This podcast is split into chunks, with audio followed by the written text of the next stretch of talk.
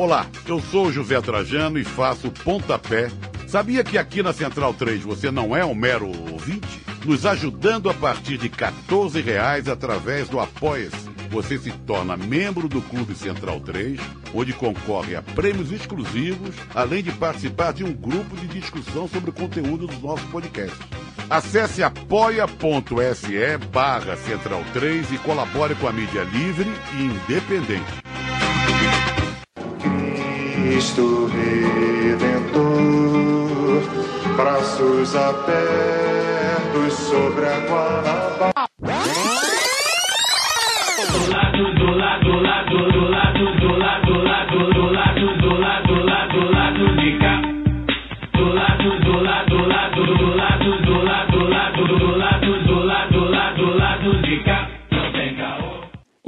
Ouvintes da Central 3. Hoje é quinta-feira, dia 26 de março de 2021.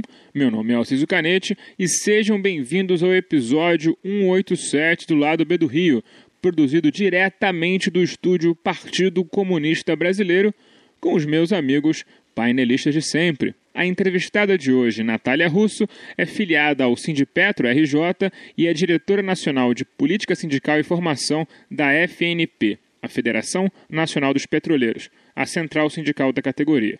Então, obviamente, nós vamos falar muito sobre indústria do petróleo, indústria naval e sobre os efeitos que a Lava Jato teve nessa indústria vital brasileira.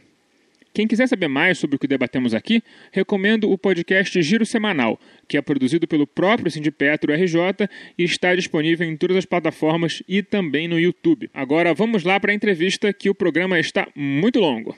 Natália, vamos começar aqui com uma história do nosso tempo. A gente está vivendo o talvez o maior pico da pandemia no Brasil, mas a gente sabe que o pico sempre é o dia de amanhã, né? Como as coisas estão acontecendo, e já tivemos vários relatos de indústrias parando, né? A Volkswagen, a Volvo, a Mercedes, a Scania pararam suas linhas de produção porque simplesmente não tem funcionários especializados suficientes sem Covid para continuar trabalhando. É, eu li alguns relatos na mídia especializada, até no site da FUP, que já tem algumas plataformas com problema de pandemia. Mas conta pra gente, Natália, quão perto está a produção de petróleo brasileira ter que ser parada por causa da pandemia? Olha, é, a situação está bastante crítica em várias plataformas que tiveram surto de Covid, mas assim, ao contrário do que a gente inclusive defende, né, que é, que a produção seja voltada para aquilo que é essencial. É, então, até mesmo exportação de petróleo, né, o que seria essencial seria o abastecimento nacional, o abastecimento do país, a garantia de diesel é, para abastecer as ambulâncias, para abastecer caminhões e garantir a alimentação chegar no povo. Mas, infelizmente, o que a gente vê né, é que as conjunto das empresas petrolíferas e também a Petrobras têm priorizado o lucro ao invés da vida, né? Priorizado a manutenção da produção. Então, quando acontece um surto é, de Covid, no geral, a produção não para. Né? A produção continua, as, as pessoas continuam lá trabalhando, inclusive plataformas que têm é, obras né, no, no meio do, do, surto de Covid, eles acoplam é, um, uma unidade para fazer obra e botam mais 200 pessoas circulando na plataforma. E, e mesmo com o surto, né, eles deveriam descer todos os sintomáticos e os contactantes, né, deveriam desembarcar e diminuir a produção, garantir apenas né, habitabilidade, segurança, é, para manter ali no, o, o mínimo né, da plataforma operando mas eles não fazem isso, justamente porque eles não querem diminuir a produção e afetar a produção.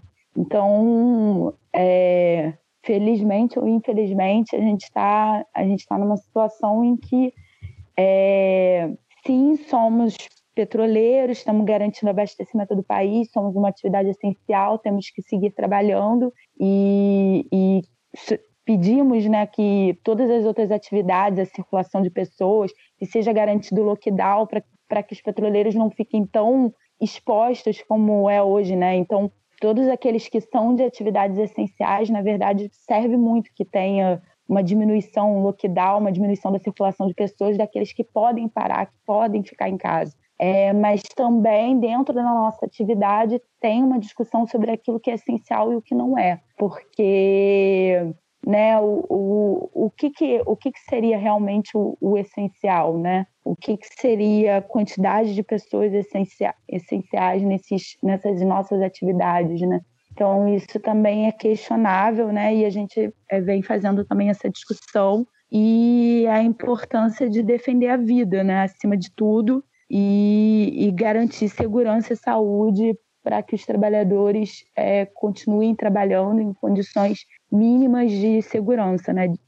Que infelizmente a gente não tem vi visto essa postura no conjunto da indústria petrolífera, inclusive na Petrobras. Bom, acho bastante significativa essa entrevista no dia de hoje, que eu recebi a informação que justamente hoje, né, que nós estamos gravando, quinta-feira, dia 25, é, foi vendida a primeira refinaria da Petrobras, né, a refinaria Landulfo Alves, a RLAN, que fica na Bahia. Né? É, recebi essa informação hoje de manhã, recebi hoje, essa informação hoje de manhã e, e acabou que calhou muito significativamente com a data dessa nossa entrevista. Né? Dentro dessa questão, eu queria trazer para você é seguinte: como mobilizar é, a categoria diante de tantos, tantos ataques que os sindicatos vêm sofrendo, embora o sindicato dos petroleiros tenha uma representatividade muito forte ainda, principalmente comparando com algumas outras categorias de trabalhadores, como mobilizar as pessoas para para que elas tenham consciência do desmonte que está sendo feito é, na Petrobras, nas empresas públicas de uma maneira geral, né? É, e qual é o para um veículo é, não burguês, né? um veículo que não é pertence à grande mídia, que só fala, só pensa no mercado, só pensa no lucro dos grandes empresários, é, e, de certa, de certa forma, ludibria a opinião pública é, com as análises que são feitas, eu queria que você utilizasse esse espaço para falar não só da mobilização da categoria para esse desmonte, mas também qual o impacto direto que o consumidor sente desse tipo de desmonte, e muitas vezes ele nem sabe é, da, da, relação de causa e efeito entre a destruição, a venda da empresa para o mercado internacional né, uhum. né, e, e o, o, aumento do custo de vida, por exemplo. Né? Queria que você falasse sobre isso. Sim, não, então, é, eu acho que é muito importante, né? Eu ouvi muito, é, muita gente falar, né? Ah, eu não uso carro, né? Então, para mim, não interessa muito essa questão do aumento do preço da gasolina ou do diesel, né? Só que, na verdade, o, pre... o petróleo está em quase tudo, né? É... e é... realmente, assim, o preço do petróleo ele influencia em todos os preços, né? Em, em... em preço dos alimentos, no gás de cozinha, mais de, mais de 14 milhões de pessoas voltaram a cozinhar a lenha. Então, é, um, é uma tragédia social no Brasil. Agora, o preço do arroz, o preço da carne, tudo isso é influenciado né, pelo preço do petróleo e a privatização e o desmonte da Petrobras tem tudo a ver com isso. É, a Petrobras, ela hoje, ela implementa uma política de preço de paridade de importação. O que, que seria isso, né? É, é um, a Petrobras ela adiciona no custo dela algo que ela não, um custo que ela não tem. Ela adiciona o custo de frete internacional, como se ela estivesse trazendo o petróleo é, dos Estados Unidos ou de outro país é, para o Brasil e adiciona ainda as tarifas portuárias no todo o custo de internação de um produto no Brasil. Para que é, a Petrobras faz, faz essa política de preços? Ela faz isso para dar condições para que as empresas importadoras estrangeiras consigam concorrer com a Petrobras. Então, a Petrobras ela diminui a, a capacidade produtiva dela dentro das suas refinarias. Hoje, as nossas refinarias estão produzindo em torno de 70% da sua capacidade, é, já chegou a 100, não, não é por problema, as refinarias, elas têm muitos problemas, né, de sucateamento, parte do desmonte também é a falta de investimento na Petrobras, mas não é por isso que as nossas refinarias estão produzindo com 70% somente, elas já chegaram a quase 100%, e com alguns processos de modernização a gente poderia inclusive chegar a total autossuficiência. Hoje a gente consegue com as 13 refinarias aí da Petrobras, a gente consegue praticamente abastecer todo o nosso mercado, sem precisar importar. Praticamente, algum, alguma, com alguma pouca modernização e a entrega de alguns projetos que infelizmente foram parados nos últimos anos, a gente conseguiria chegar à autossuficiência total. Mas aí qual é a grande malandragem que hoje os sabotadores, entreguistas, né, que buscam privatizar a Petrobras fazem? É justamente é, a colocar a Petrobras produzindo menos do que ela poderia, abrir, portanto, o mercado para as importadoras estrangeiras que importam os derivados dos combustíveis do exterior e jogar o preço da Petrobras para cima, colocando custos que a Petrobras não tem e equivalendo ela é, às importadoras estrangeiras, dando possibilidade dessas importadoras competirem com a Petrobras. Se você vê o custo do refino, o gráfico de custo do refino dos últimos é, 10 anos, a, a, a no, o nosso preço, a capacidade da Petrobras, o custo que a Petrobras tem é, para refinar, vem decaindo. E infelizmente, o preço para a população vem aumentando. E isso tem a ver com essa política de desmonte, de privatização da Petrobras, que visa entregar o nosso petróleo e entregar as nossas refinarias. Você estava falando da Relan, da venda da Relan. É verdadeiramente um crime lesa pátria, um absurdo. É, quem está responsável por essas vendas, né? O senhor Castelo Branco, que felizmente está saindo da presidência da Petrobras, vai ter que ser responsabilizado. O governo Bolsonaro vai ter que ser responsabilizado também, porque é um, um verdadeiro absurdo. Até mesmo o banco BTG Pactual disse que a venda está é, em cerca de 35% abaixo do limite, do limite projetado. Então, é, se você pegar por quanto a, a Relan está sendo vendida pelo fundo Mubadala, que não é só um fundo árabe, é um fundo que tem relações com a Shell, por exemplo, que é uma das maiores empresas petrolíferas do mundo, uma petrolífera inglesa, é, ele, ele comprou a Relan por um preço que é praticamente o que a, o que a, o que a Relan gastou, o que a Petrobras gastou para modernizar a Relan. A Relan ela é não só a mais antiga,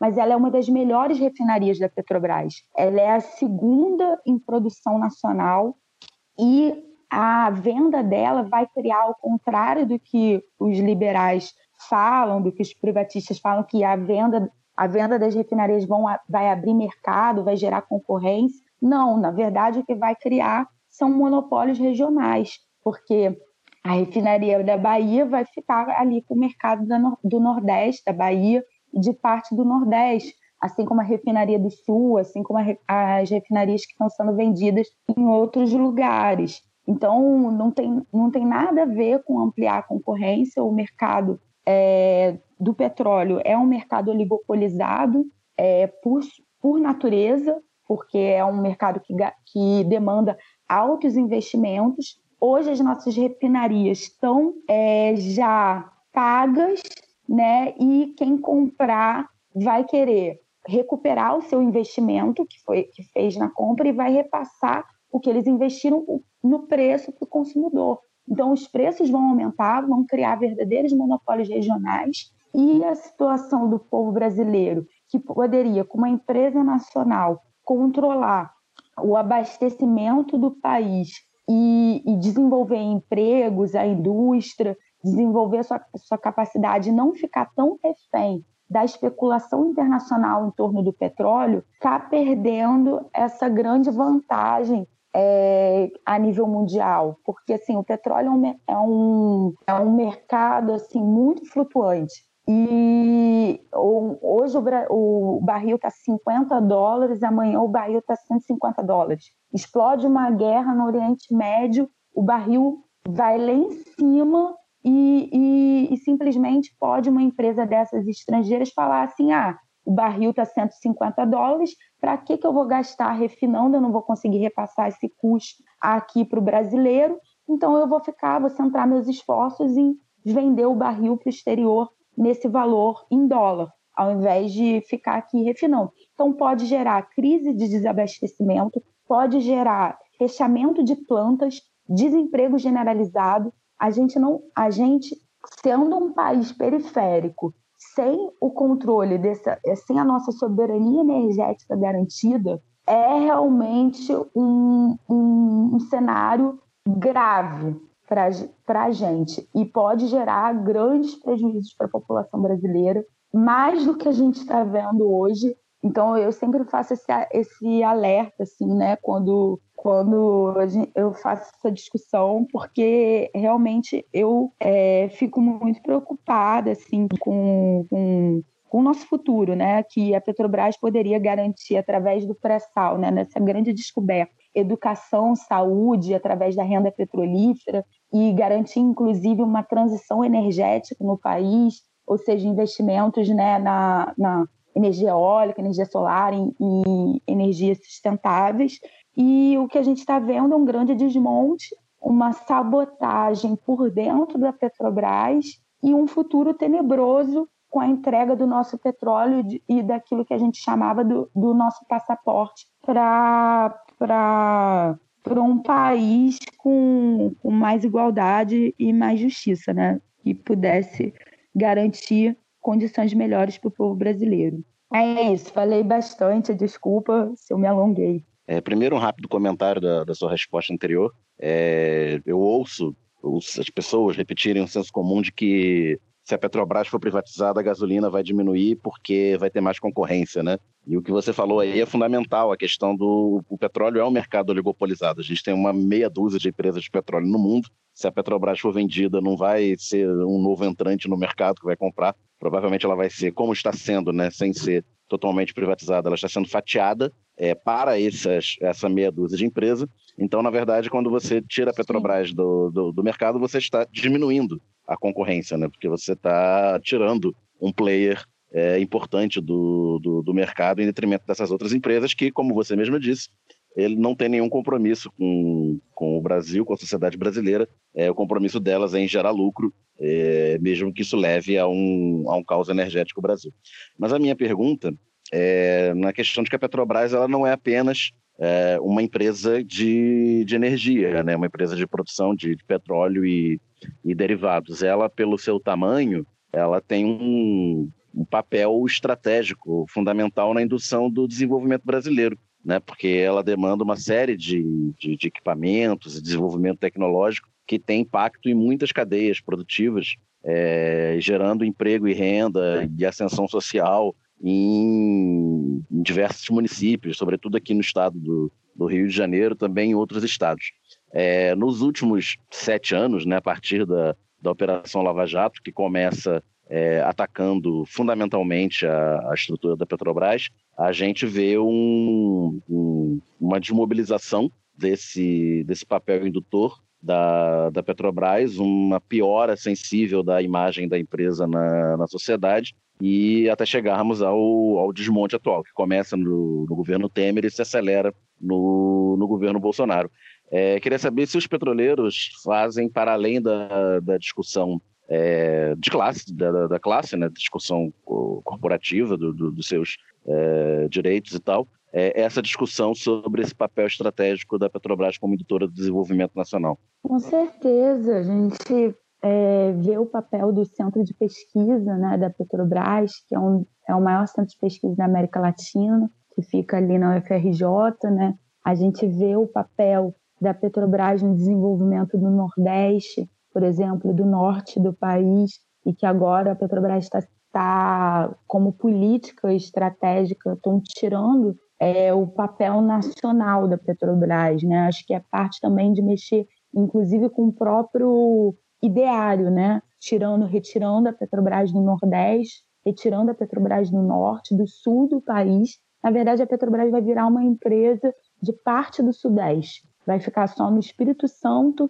em São Paulo e no Rio de Janeiro. Essa é a Petrobras do futuro para esses que querem é, apequenar né, o papel da Petrobras no país. Então, a gente vê assim na, esse papel no desenvolvimento da tecnologia, nas grandes obras, a Petrobras já chegou a ser responsável por 14% do PIB do país, né, com mais de 400 mil trabalhadores diretos e indiretos. Então, as obras do PAC tinham a ver com a Petrobras, é, Fora os, os, patrocínios, né? O patrocínio cultural, que muito, muitos foram cortados, né? E todos os outros tipos de estímulo é, que a Petrobras sempre tinha relação, né? Até mesmo em relação às comunidades, né?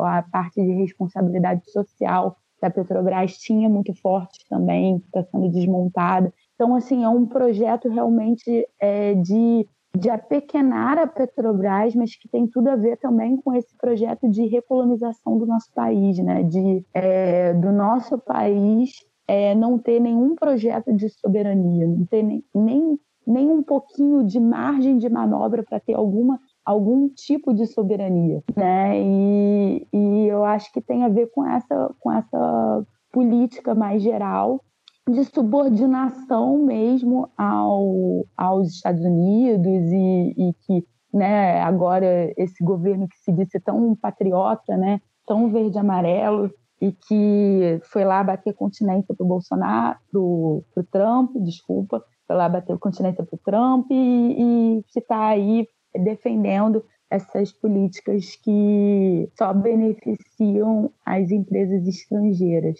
Então, assim, a gente, a gente enxerga muito isso e a gente vê é, o quanto a Petrobras também levou o Brasil a um reconhecimento. Né? Quando a gente descobriu o pré-sal, é, o, a Shell, né, que agora está abocanhando parte do pré-sal brasileiro, eles eram parte do poço de petróleo, eles eram é, parceria no poço de petróleo que, em que foi descoberto o pré-sal. E eles desistiram da exploração e a Petrobras arriscou, arriscou, fez investimentos gigantescos. Depois disseram, Miriam Leitão, outras, outros agentes da mídia falaram que era impossível porque o pré-sal era em águas ultra profundas e que nunca ninguém tinha feito isso e que a Petrobras não ia conseguir, que o risco exploratório era muito alto e que, e que a, e que os valores iam ficar é, totalmente é, impossíveis porque não ia gerar lucro. E hoje a gente está aí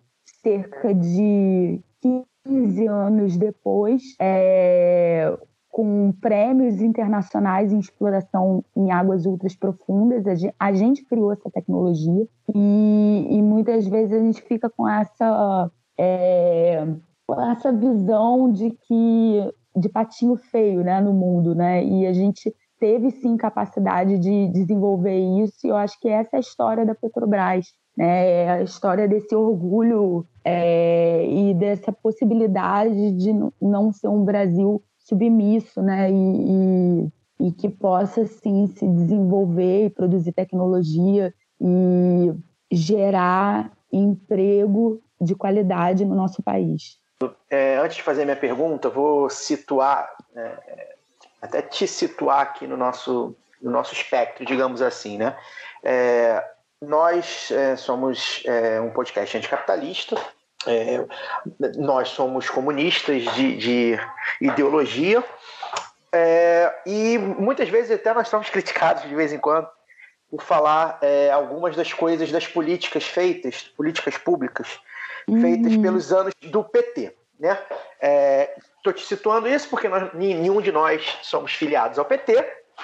É, todos nós temos muito, muitas questões é, sobre os anos PT.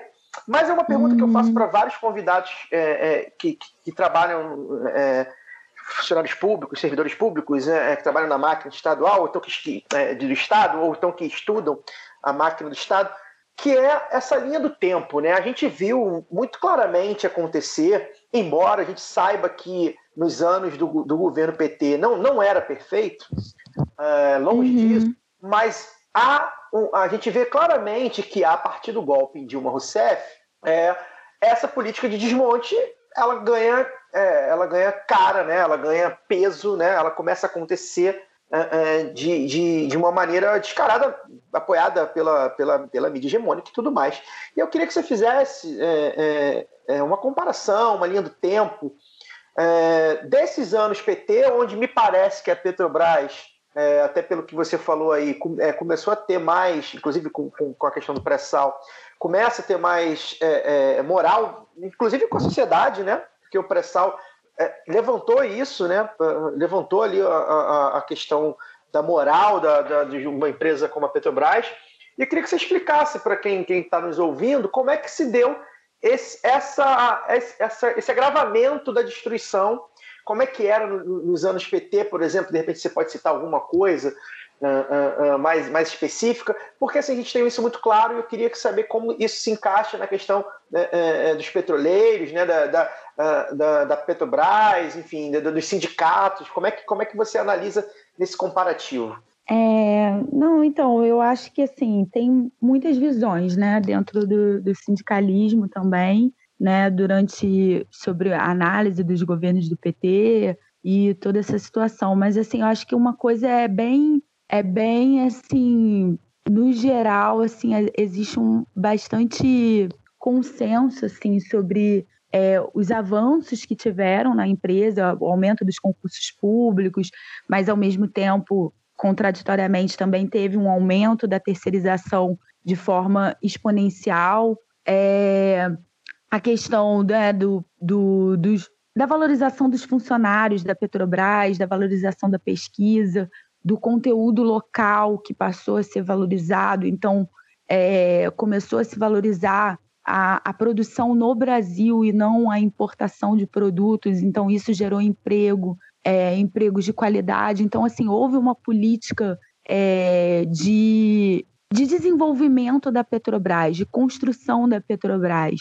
Então, assim, isso tem que ser valorizado e eu acho que foi realmente muito importante isso e eu acho que isso incomodou é, né, principalmente com a, a, a descoberta do pré-sal, a Petrobras ela virou é, uma galinha dos ovos de ouro e, portanto, ficou é, a gente é, foi virou a, a quinta maior reserva do mundo, né? Antes a gente estava ali entre os 20. Então, assim, foi uma descoberta realmente que mudou a geopolítica do petróleo no mundo. E a gente virou alvo né? E a história de você botar a Petrobras como operadora única do pré-sal, né, também incomodou bastante, né, os estrangeiros e tudo mais. Os leilões continuaram, a Petrobras ela não foi reestatizada, apesar de ter aumentado a sua participação, a participação estatal. Então, assim, o capital estrangeiro seguiu estrangeiro e nacional, tá? O capital financeiro, ele seguiu sendo dono de grande parte, não do capital votante, porque seguiu a Petrobras sendo é, a maioria dos votos né, no conselho seguiu sendo do governo, mas o capital financeiro investido na empresa continuou sendo é, privado. E isso tem contradições, né? Ou tem pressões que a Petrobras teve que se submeter e uma crítica que eu faço bastante também é que o capital da Petrobras seguiu sendo é, vendido na Bolsa de Nova York, que foi algo que o Fernando Henrique Cardoso mudou e, infelizmente, nos governos petistas não, não retirou a Petrobras da Bolsa de Nova York. E a partir daí houve toda uma estratégia por parte que é muito claro, assim, a partir de 2011, é, os, o escândalo de espionagem em relação a Dilma e a presidência da Petrobras. É, teve um episódio também de sumiço de computadores da empresa é, num contrato que tinha envolvendo um contrato que tinha com a Halliburton, né, no Espírito Santo. Então houve vários episódios em que demonst... em que ficou claro, ficou nítido que havia um interesse internacional, teve a presença do Obama, é, que se eu não me engano foi em 2011 no Brasil para falar sobre o pré-sal, Então havia todo esse interesse geopolítico estratégico em torno da Petrobras e muito do golpe, né? Não gosto de, de, de é, acho que tem vários motivos para o golpe, não dá para a gente botar um motivo só, né? Mas eu acho que o, o, interesse no petróleo, né? Tantos países aí que vivem guerras por causa do petróleo, o interesse do petróleo com certeza foi um dos motivadores é, para chegar no golpe. E o grande problema é que, assim, um dos grandes problemas, não o grande problema, mas um dos grandes problemas foi que a gente não se preparou né, digamos assim, a, a, a, a presença da Petrobras na Bolsa de Nova York aumentou a possibilidade de especulação e de,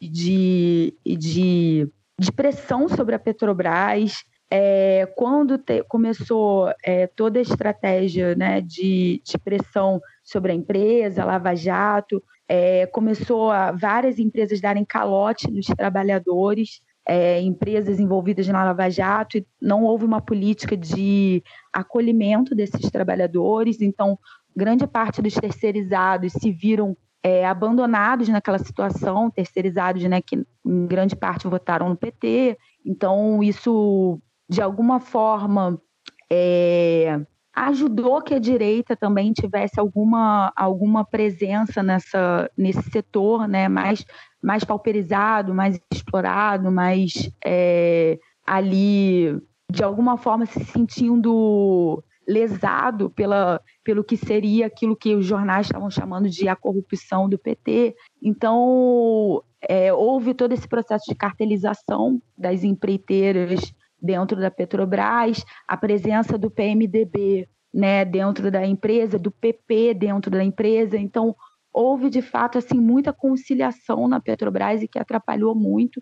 E ali mais para o final do golpe houve uma opção política de negociar com aqueles que eram os golpistas e houve uma sinalização para o Serra, houve uma sinalização em relação a, ao fim da Operação Única, houve uma sinalização botando o Bendini, que inclusive depois foi preso para dirigir a Petrobras. Então houve uma série de sinais, houve o leilão de Libra, que foi o maior, foi um, é um, foi um leilão importante e que muitos dos petroleiros, inclusive, ficaram é, revoltados, digamos assim, ali com, essa, com esse processo também de leilão. Então, assim, houve uma opção de tentar ali negociar para que não sofresse o golpe, né? E tentar entregar algumas coisas, digamos assim, na visão daqueles que defendiam né, essa, essa linha política que foi adotada, digamos assim, vamos entregar aqui os anéis para ficar os dedos.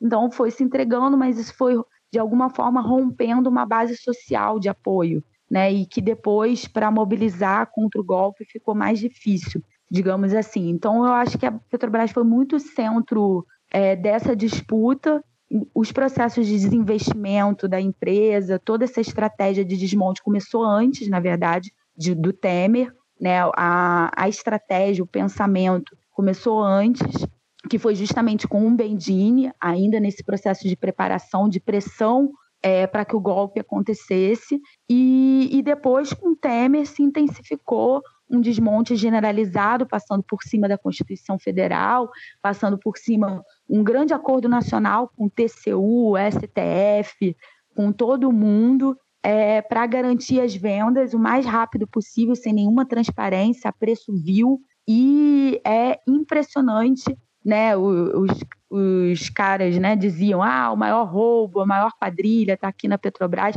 O maior roubo da história, é, com certeza, está sendo agora, é, com essas entregas do patrimônio público, eu, eu não tenho dúvida disso. São coisas escandalosas, a venda da Relan, a venda de poços de petróleo trilionários né, ao preço de bilhão. Então, é uma verdadeira entrega absurda e completa, e que com certeza é fruto desse golpe é, que a gente viveu no país e que é parte aí dessa, dessa, dessa estratégia maior de de recolonização do nosso país e, e, de não permitir que o nosso país levante a cabeça, né, diante dessa, desse cenário internacional. Natália, você deixou aí muitas coisas interessantes nessa última fala que daria para pegar, mas acho que eu vou seguir nesse caminho aí da questão imperialista em relação ao Brasil e, por consequência, a Petrobras, que é a sua principal empresa, né? Você falou que já foi 14% do PIB, já foi 10% do investimento nacional, ou seja, era um motor da economia brasileira sem tirar nem pôr. É, nessa época, é, quando começou a Lava Jato, uma das primeiras coisas que a operação fez lá em Curitiba, o Sérgio Moro fez e todo mundo bateu palma, foi é, congelar os ativos das empreiteiras. Empreiteiras essas que prestavam muitos serviços para a Petrobras. É, para quem não sabe, talvez eu possa estar falando errado, se eu tiver, você, por favor, me corrija, Natália. É, as empreiteiras têm participação em algumas, até em algumas FPSO, das, os navios de plataforma, né? Tem uma que, tinha uma aqui na, no, que ficava no estaleiro Mauá, aqui perto de casa, que tinha lá uma, uma bandeira da Camargo Correia, tem outras que operam no sistema também, ou seja, são muito integradas à cadeia do petróleo. A Braskem é da Odebrecht, produtor de plástico, né? Então, assim, são muito integradas à cadeia do petróleo brasileira. E com os ativos delas congelados, não podiam fazer pagamentos, né? Então, é, prejudicou muito não só a Petrobras, mas como também quebrou muitas outras pequenas e médias empresas que estavam dentro dessa cadeia aí, é, deixando a coisa muito feia. Só você vê que a indústria naval aqui do Rio de Janeiro acabou por causa do Lava Jato. Então, é, eu, a pergunta é: você percebe a Operação Lava Jato como uma, uma tentativa pontual de destruir a Petrobras ou pelo menos fazer o que aconteceu agora, né? tirar o controle da Petrobras do poder público, porque hoje essencialmente quem controla a Petrobras é o setor privado? Sim, com certeza. a Operação Lava Jato é, foi uma operação realmente é, arquitetada, né? E agora, felizmente, né? Aí a história comprovou, né? Que Moura é suspeito, juiz ladrão, como diria o Glauber, né? E a gente tem aí essa, felizmente, essa, essa, essa demonstração aí. Foi, a história foi mais rápida do que eu imaginava, né? Demonstrou aí claramente o que, que era Lava Jato, assim. É uma política, foi, um, é, foi uma, uma, instrumentalização política mesmo, o uso do judiciário é, como um instrumento político para caçar aquele que né, era considerado aí um inimigo para as elites internacionais e, e garantir aí a entrega do, do nosso petróleo, da entrega da Petrobras e, e, a, e não permitir que a Petrobras se desenvolvesse da, do, enquanto um patrimônio público. Né? Acho que nunca a, a Petrobras, assim, ao longo da história, desde quando ela foi criada, desde 1953, ela, ela foi sempre sofreu esses ataques, né? Sempre teve dentro, no Brasil, né, o, o pessoal diz, né, o, o partido de Tiradentes e o, e o, o outro partido, né, de Silvério dos Reis. Então sempre teve isso no Brasil. E a, e a Petrobras ela sempre foi alvo dessa disputa. E a Operação Lava Jato foi uma das maiores, dentre várias outras campanhas que tiveram contra a Petrobras, uma das maiores e, e mais bem arquitetadas, né, em que é, se fez mesmo um, uma grande campanha contra a Petrobras estatal, é, como se né, a corrupção não fosse, na verdade, uma, um problema da relação entre o capital privado e o público, né? E, como se fosse sempre quando tem uma corrupção do ente público tem o corruptor, né? E, e tem o corrupto, né? E, e a, a, a, a relação entre, entre a Petrobras e o, e o, o capital né, privado das grandes empreiteiras era isso. Não era, não era diferente do que, que, do que sempre foi né, relação entre o, o, o, o, capital público né, e o, entre o, o bem público e o capital privado. Né? Essa, isso sempre foi parte da história. Né? O próprio é, Odebrecht falou, né, que isso existia desde na entrevista dele, que é bem interessante até, que isso existia desde a ditadura militar, né? Essa essa relação foi assim que foi, foram as as grandes obras, né, desde a ditadura militar foram construídas no Brasil através dessa relação espúria entre o entre o público e o privado. Então assim, não foi nenhuma novidade. A grande novidade foi o que foi o uso disso, né?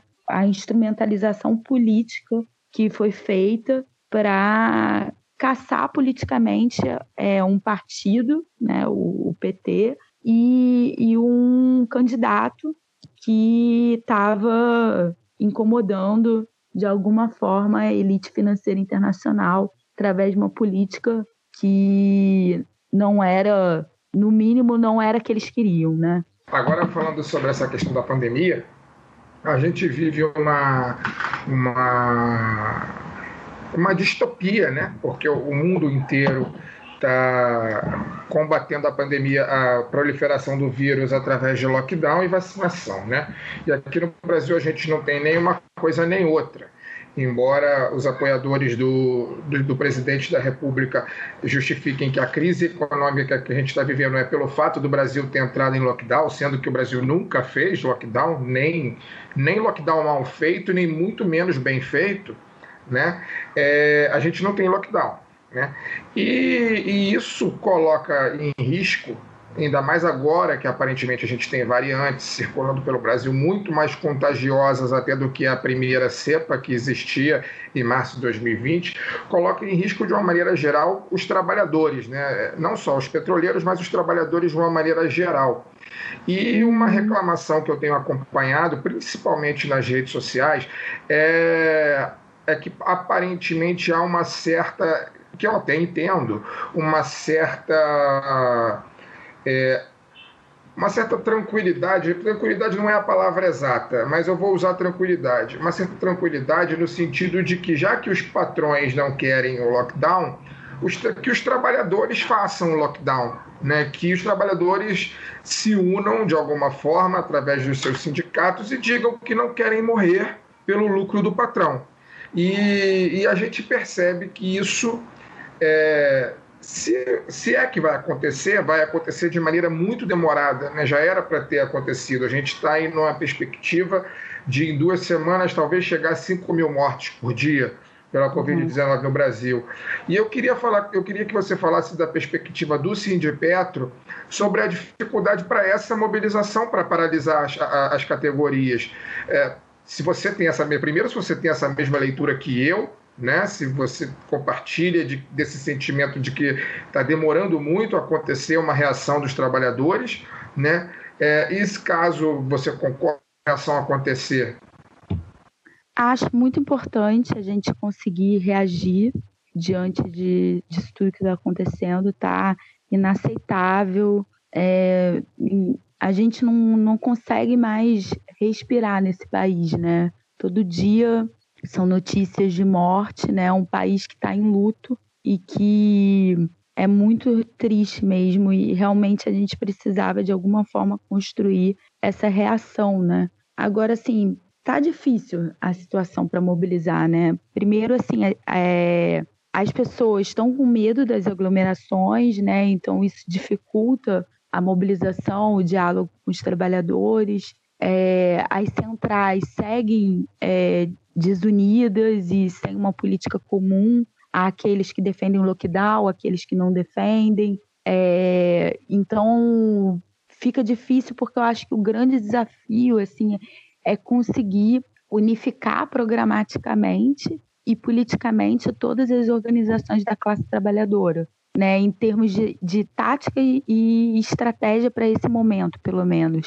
Então, assim, eu acho que a gente ainda não conseguiu construir essa frente única e construir também uma ampla consciência por parte da classe trabalhadora de que chegou a um limite e que é preciso, de alguma forma, fazer esse processo de risco, né, que é um, uma greve geral, que, que é esse processo de, de dizer não para o patrão, né, e não ir trabalhar, assim, acho que o desemprego generalizado e a crise social que a gente vive de fome, é, de miséria, né, que cada vez está tá mais crescente, pressiona. De um lado, assim, podem surgir mobilizações por parte desse setor mais precarizado, assim, eu acho, a, por auxílio emergencial, é, por vacina, por é, esses temas assim contra os preços altos né do, dos combustíveis dos alimentos toda essa situação. Então, assim,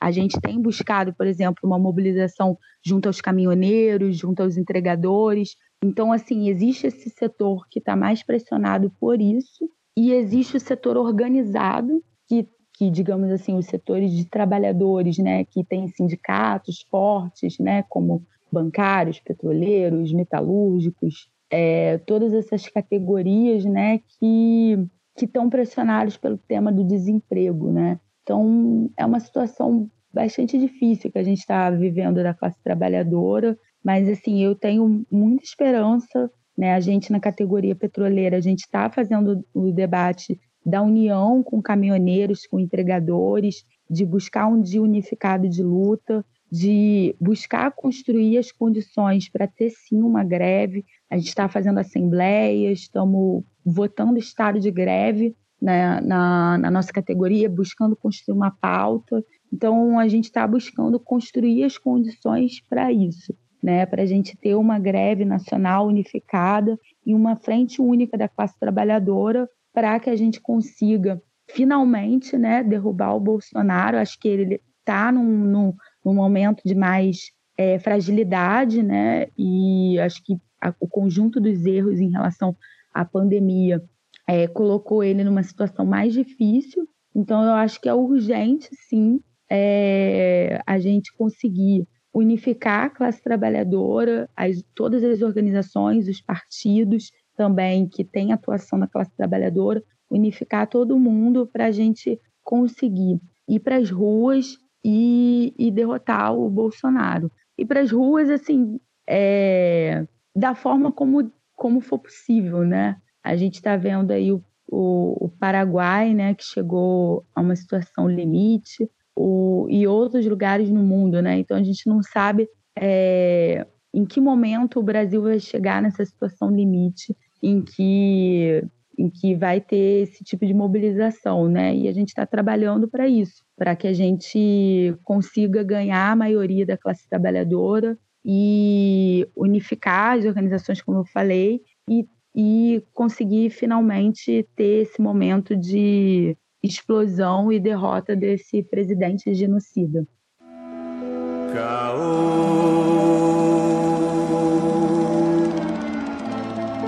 Lê, lê, lê, lê, lê, lê, Bolsonaro está sendo frito. E não é pouco frito, não. Ele está sendo frito naquele óleo velho que está com a temperatura alta demais e toda hora que você coloca a batatinha, ela vira um carvão. Desde domingo, quando publicaram na, nas redes, na mídia, uma assinatura com 500 economistas e, e, empresários falando sobre a condu... criticando a economistas e banqueiros, economistas é. liberais e banqueiros. Economistas liberais e banqueiros, ou seja, não foi Daniel Soares que foi convidado para assinar, não. Não fui foi... eu, ninguém me passou o textinho. Foi gente né, do mercado financeiro e tudo mais, gente que, o digamos maneiro... assim, param para ouvir. Fala, Fábio. O maneiro, o maneiro é que liberal virou profissão, né? Economistas, banqueiros e liberais. Liberal, virou profissão, liberal por exemplo. Profissão. A, Vera, a Vera Magalhães é uma liberal profissional. Vamos seguindo aqui no nosso roteiro. É, então, assim, aqui o recado ali estava dado, né? É, a palhaçada toda da, da Ludmilla, depois do Queiroga, que foi ministro, mas não entrou ministro, não tinha tomado posse ainda cinco ou seis dias depois de ter sido anunciado como ministro, por uma série de motivos, em especial porque Bolsonaro estava procurando um forinho privilegiado para guardar o seu Pazuzu e evitar que ele fosse preso em, sei lá, em flagrante depois que ele saísse do ministério. Arrumou, parece que arrumou um forinho privilegiado pro, pro seu pet. E a burguesia falou, amigo, olha, o Einstein tá lotado, eu estou resumindo o espírito da nota. O Einstein está lotado, aqui o Sírio Libanês está lotado, o Samaritano aqui no Rio está lotado, o A gente não tá pode lotado. se internar em Miami porque não está recebendo é, brasileiro. A gente não pode sair do Brasil para lugar nenhum para ser internado. O negócio está ficando periclitante. Não estamos satisfeitos com isso. A pandemia de fato está batendo na nossa bunda e agora a gente não gosta mais de você. É, miga, seja melhor. Foi mais ou menos isso que aconteceu. E desde então, o tom de como a mídia trata o Bolsonaro, e em especial como o arranjo político em Brasília tem operado, mudou, mudou bastante, né? A pressão que, por exemplo, Arthur Lira e Rodrigo Pacheco têm feito em Jair Bolsonaro aumentou muito. Eles, apesar de terem sido é, colocados nos seus cargos, em grande parte por acordos que envolviam a base bolsonarista, se tornaram oposicionistas, né, até às vezes bastante veementes do governo Bolsonaro. O STF é, partiu para cima, inclusive a gente vai ter que falar, né, daqui a pouco vai É, falar o- da seja, não diriam oposicionistas, se tornaram críticos. É, Pacheco não, e estão- o Lira. Eles dão fazendo- estocada, eles estão desde semana passada, desde o início da semana dando estocada e o Bolsonaro engolindo a seco quieto. Exatamente, né? Porque E- o e essa Maia é fazia principal as notinhas idiotas dele e o, Ma... e o Bolsonaro é, chamava de nhonho e os E essa é a principal mudança. Toda a canelada que o Bolsonaro está tomando, ele está aguentando caladinho.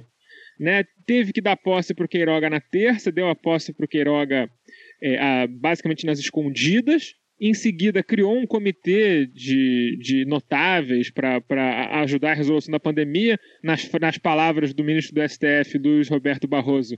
Apenas um ano e 300 mil mortes depois é, do que deveria. É, estava, estava ele e o Fux fazendo uma, fizeram uma ironia numa sessão que foi claramente combinada entre eles, ou seja, estavam querendo também mandar o seu recadinho e, e mandaram, né? O recado, o recado chegou, o recado viralizou bastante.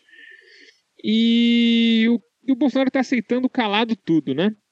Tá vendo o seu principal aliado, Pazuello, já está carta fora do baralho. É, recentemente agora o talvez seu mais fiel aliado, o For Chanceler, está na beira de ser fritado, até porque seu assessor fez um símbolo supremacista branco de White Power, né, WP com a mão, em uma sessão do Senado e o caldo entornou de vez, a pressão aumentou muito. A própria sessão no Senado com o Ernesto foi uma coisa assim, um misto de constrangimento com desespero dos senadores. Os senadores estavam desesperados pedindo para ele sair do negócio porque ele estava, ele é uma das peças mais importantes para fazer com que as coisas não cheguem no Brasil, né?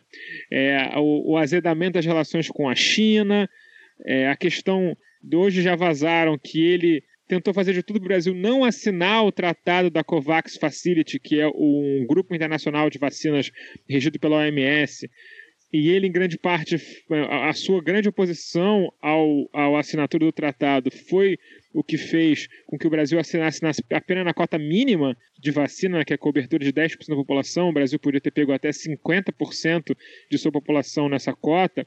E, como, e quando você compra porcentagens maiores, você ganhava prioridade na entrega. Ou seja, se o Brasil tivesse reservado, no caso, 200 milhões de doses, 100 milhões de pessoas imunizadas, metade da sua população, o Brasil estaria recebendo as cotas antes, né, mais cedo, e não teria ficado para o segundo semestre, ou seja, teria mais vacinas à sua disposição para imunizar a população mais rápido. Então, assim, o, o, o Ernesto é responsável aí, né, só pelas suas atitudes aí, provavelmente papo de 15 a 20 milhões a menos de vacinas que o Brasil tem hoje, assim, chutando por alto. E parece que dessa vez é, não tem ninguém disposto a ceder espaço ao Bolsonaro e ele parece incapaz de buscar esse espaço, de bater de volta.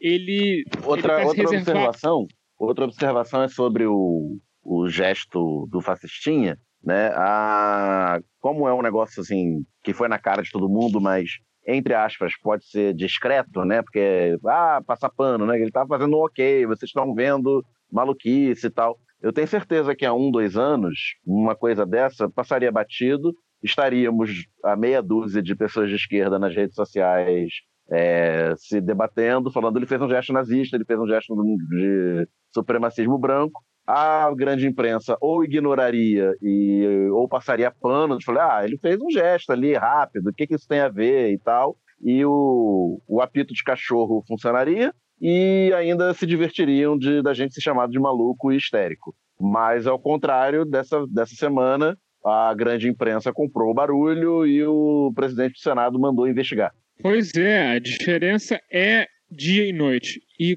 como eu estava dizendo, o Bolsonaro parece estar encurralado e, e parece não ter nem para onde ir, porque mesmo os militares não parecem não deram a mínima cara no vento para fazer para falar um ai para defender o Bolsonaro. Ninguém ficou insinuando golpe dessa vez. Os militares foram aproveitaram o feriadão do, do, do, do lockdown aqui do Rio, que está virando um feriadão por causa da, da, propaganda do governo do estado do Rio de Janeiro, e foram para a praia, pelo visto, está todo mundo em Búzios. É, ou em, em São Pedro Aldeia, né, que ela tem muito militar. Fagner Torres, é, a batata assou de vez? É, bom, bom dia, boa tarde, boa noite a todo mundo. É, tá assando, assou, assou de vez ainda não. Afinal de contas, o Arthur Lira ainda não botou para jogo um dos quase 70 pedidos de impeachment que ele tem na mesa. Mas está assando.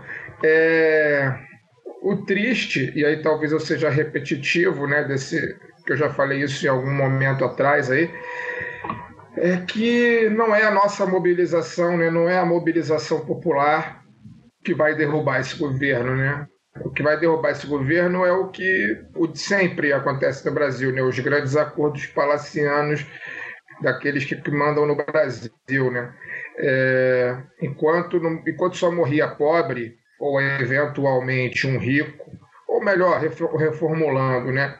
enquanto tinha leito de UTI para que o rico né, se internasse, é, não tinha nenhum problema é, o que estava acontecendo.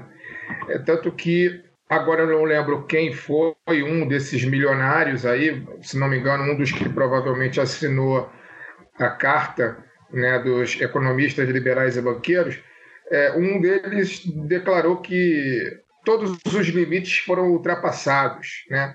Ou seja, precisamos chegar a 300 mil pessoas mortas, 300 no oficial, né? No, se for contar subnotificação, muito provavelmente já passou de 500 mil com, com algum, algum tempo já.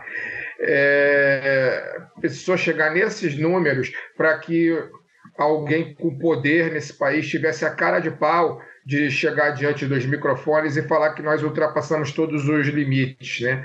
É, essa, essa pandemia certamente ela vai ficar marcada nos livros de história como o vírus brasileiro, né? É, porque muito provavelmente nós seremos o país mais afetado pela pandemia quando ela acabar, né? A gente vai olhar para trás e vai ver que o Brasil realmente ficou acima de tudo, né? Acima do número de mortos.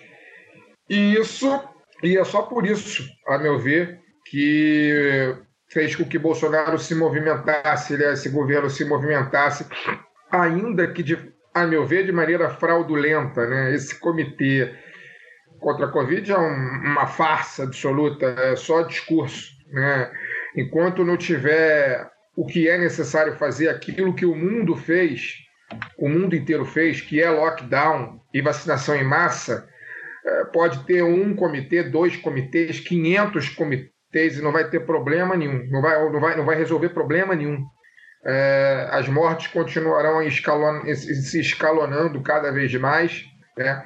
A gente já tem aí declaração, agora há pouco vi uma declaração do representante aí de entidades funerárias, dizendo que o Brasil está descartando corpos é, eu não consegui me aprofundar na matéria, porque eu estou no meio da gravação, mas a chamada é essa. Né? Foi um tweet é, da Mônica Benício, né? da vereadora Mônica Benício, é, falando que um, uma, um representante da entidade funerária está dizendo que o Brasil está descartando corpos por falta de matéria-prima para enterrar, né? por falta de caixão. É, Fagner, falar... deve, deve ser uma referência à falta de, tipo, de preparar o corpo, embalsamar, deixar bonitinho, é, botar flor, negócio todo. Provavelmente.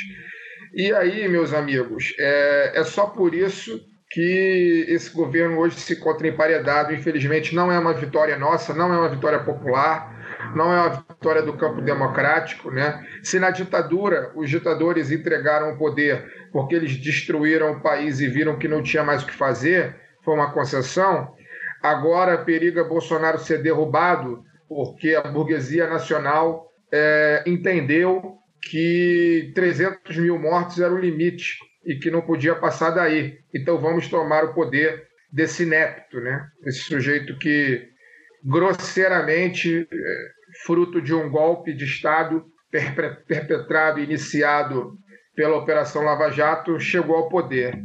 Né? É triste demais o que está acontecendo, mas, de certo modo, é, nos dá alguma pulsão de vida. Né?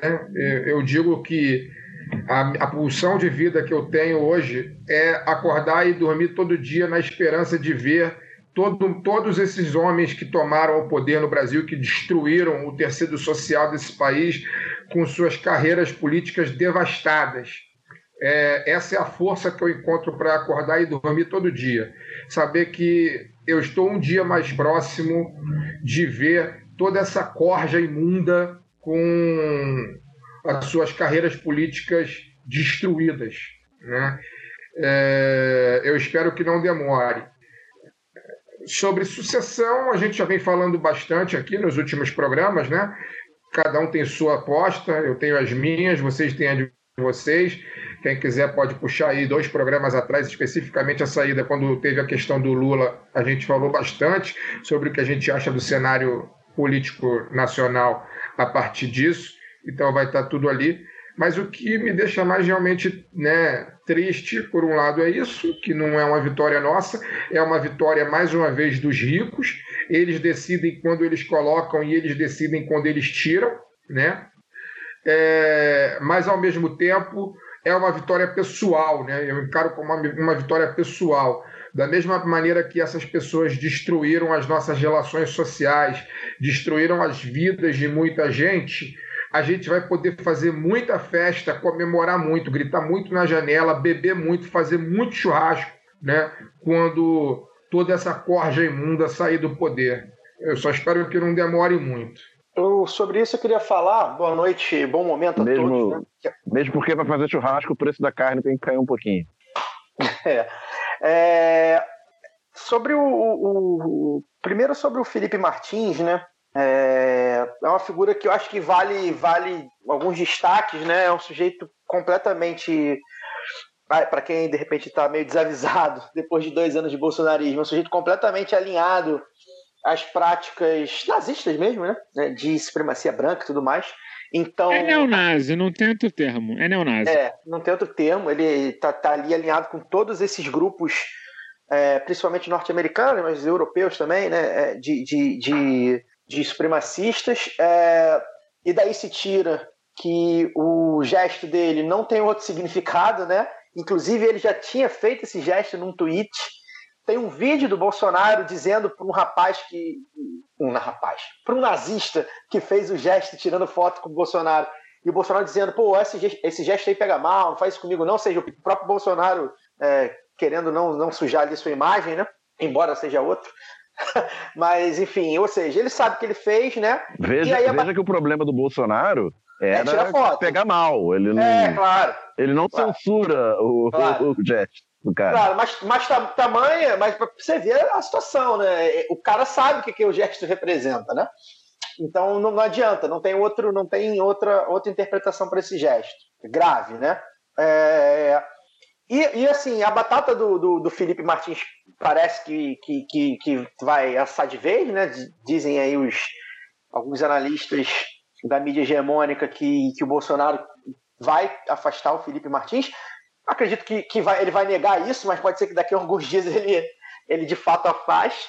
E a batata do Ernesto, como, como se citou no, no começo do bloco, também já não é, não é a primeira vez, né? Toda hora vai, vai para o fogo, é um cargo muito importante, o de, de ministro das Relações Exteriores, né? Um cargo que, que, que chama muita atenção, principalmente no momento agora da, pande da pandemia, né? Era, um- era- era um cargo que, se ocupado por al- alguém decente, minimamente decente, poderia ser muito grande da, Se daí. você, cons- se você considerar que o Temer ajudou, olha o tamanho, Pois olha é. a altura do muro que estamos. Pois é. Não, e esse, falando do Temer ajudou, já tinha. se- O Temer acho que era para ser embaixador de Nova York, né? Tinha uma parada dessa, não lembro. E aí, se você for levar em consideração, por exemplo, que o Écio Neves, ele é o que mesmo, Daniel? Da- relator da Comissão de Relações Exteriores da Câmara? Alguma coisa assim, da- de, de- de Relações Exteriores da O Câmara. é Aécio, o presidente, Aécio, é? ele é presidente da Comissão de presidente. Relações Exteriores. Isso.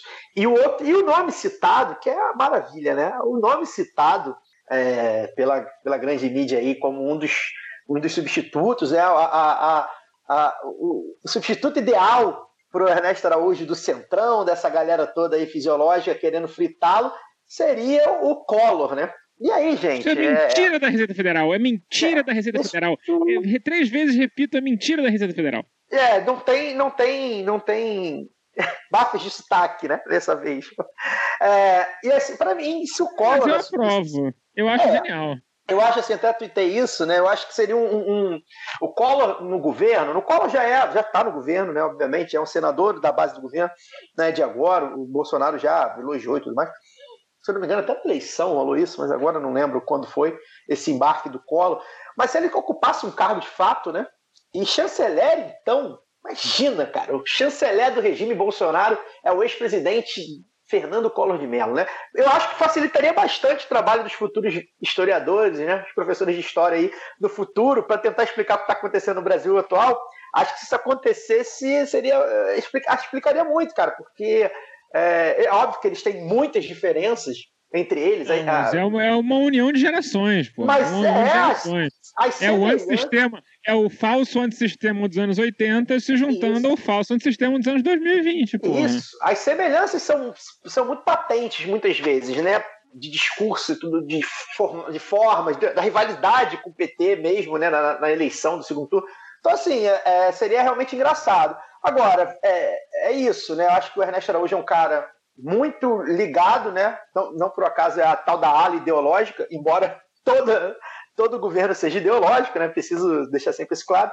Mas enfim, é a ala que é mais fanática, né? A ala dos olavistas, né? É, é talvez a representação maior da ala dos olavistas, que é a ala do Eduardo Bolsonaro, né? O, o, o 03 lá do, do, do- É, eu acho que, o- inclusive, o o Ernesto é fundamental para o, a- o lobby é, armamentista a céu aberto que o Bananinha faz, né?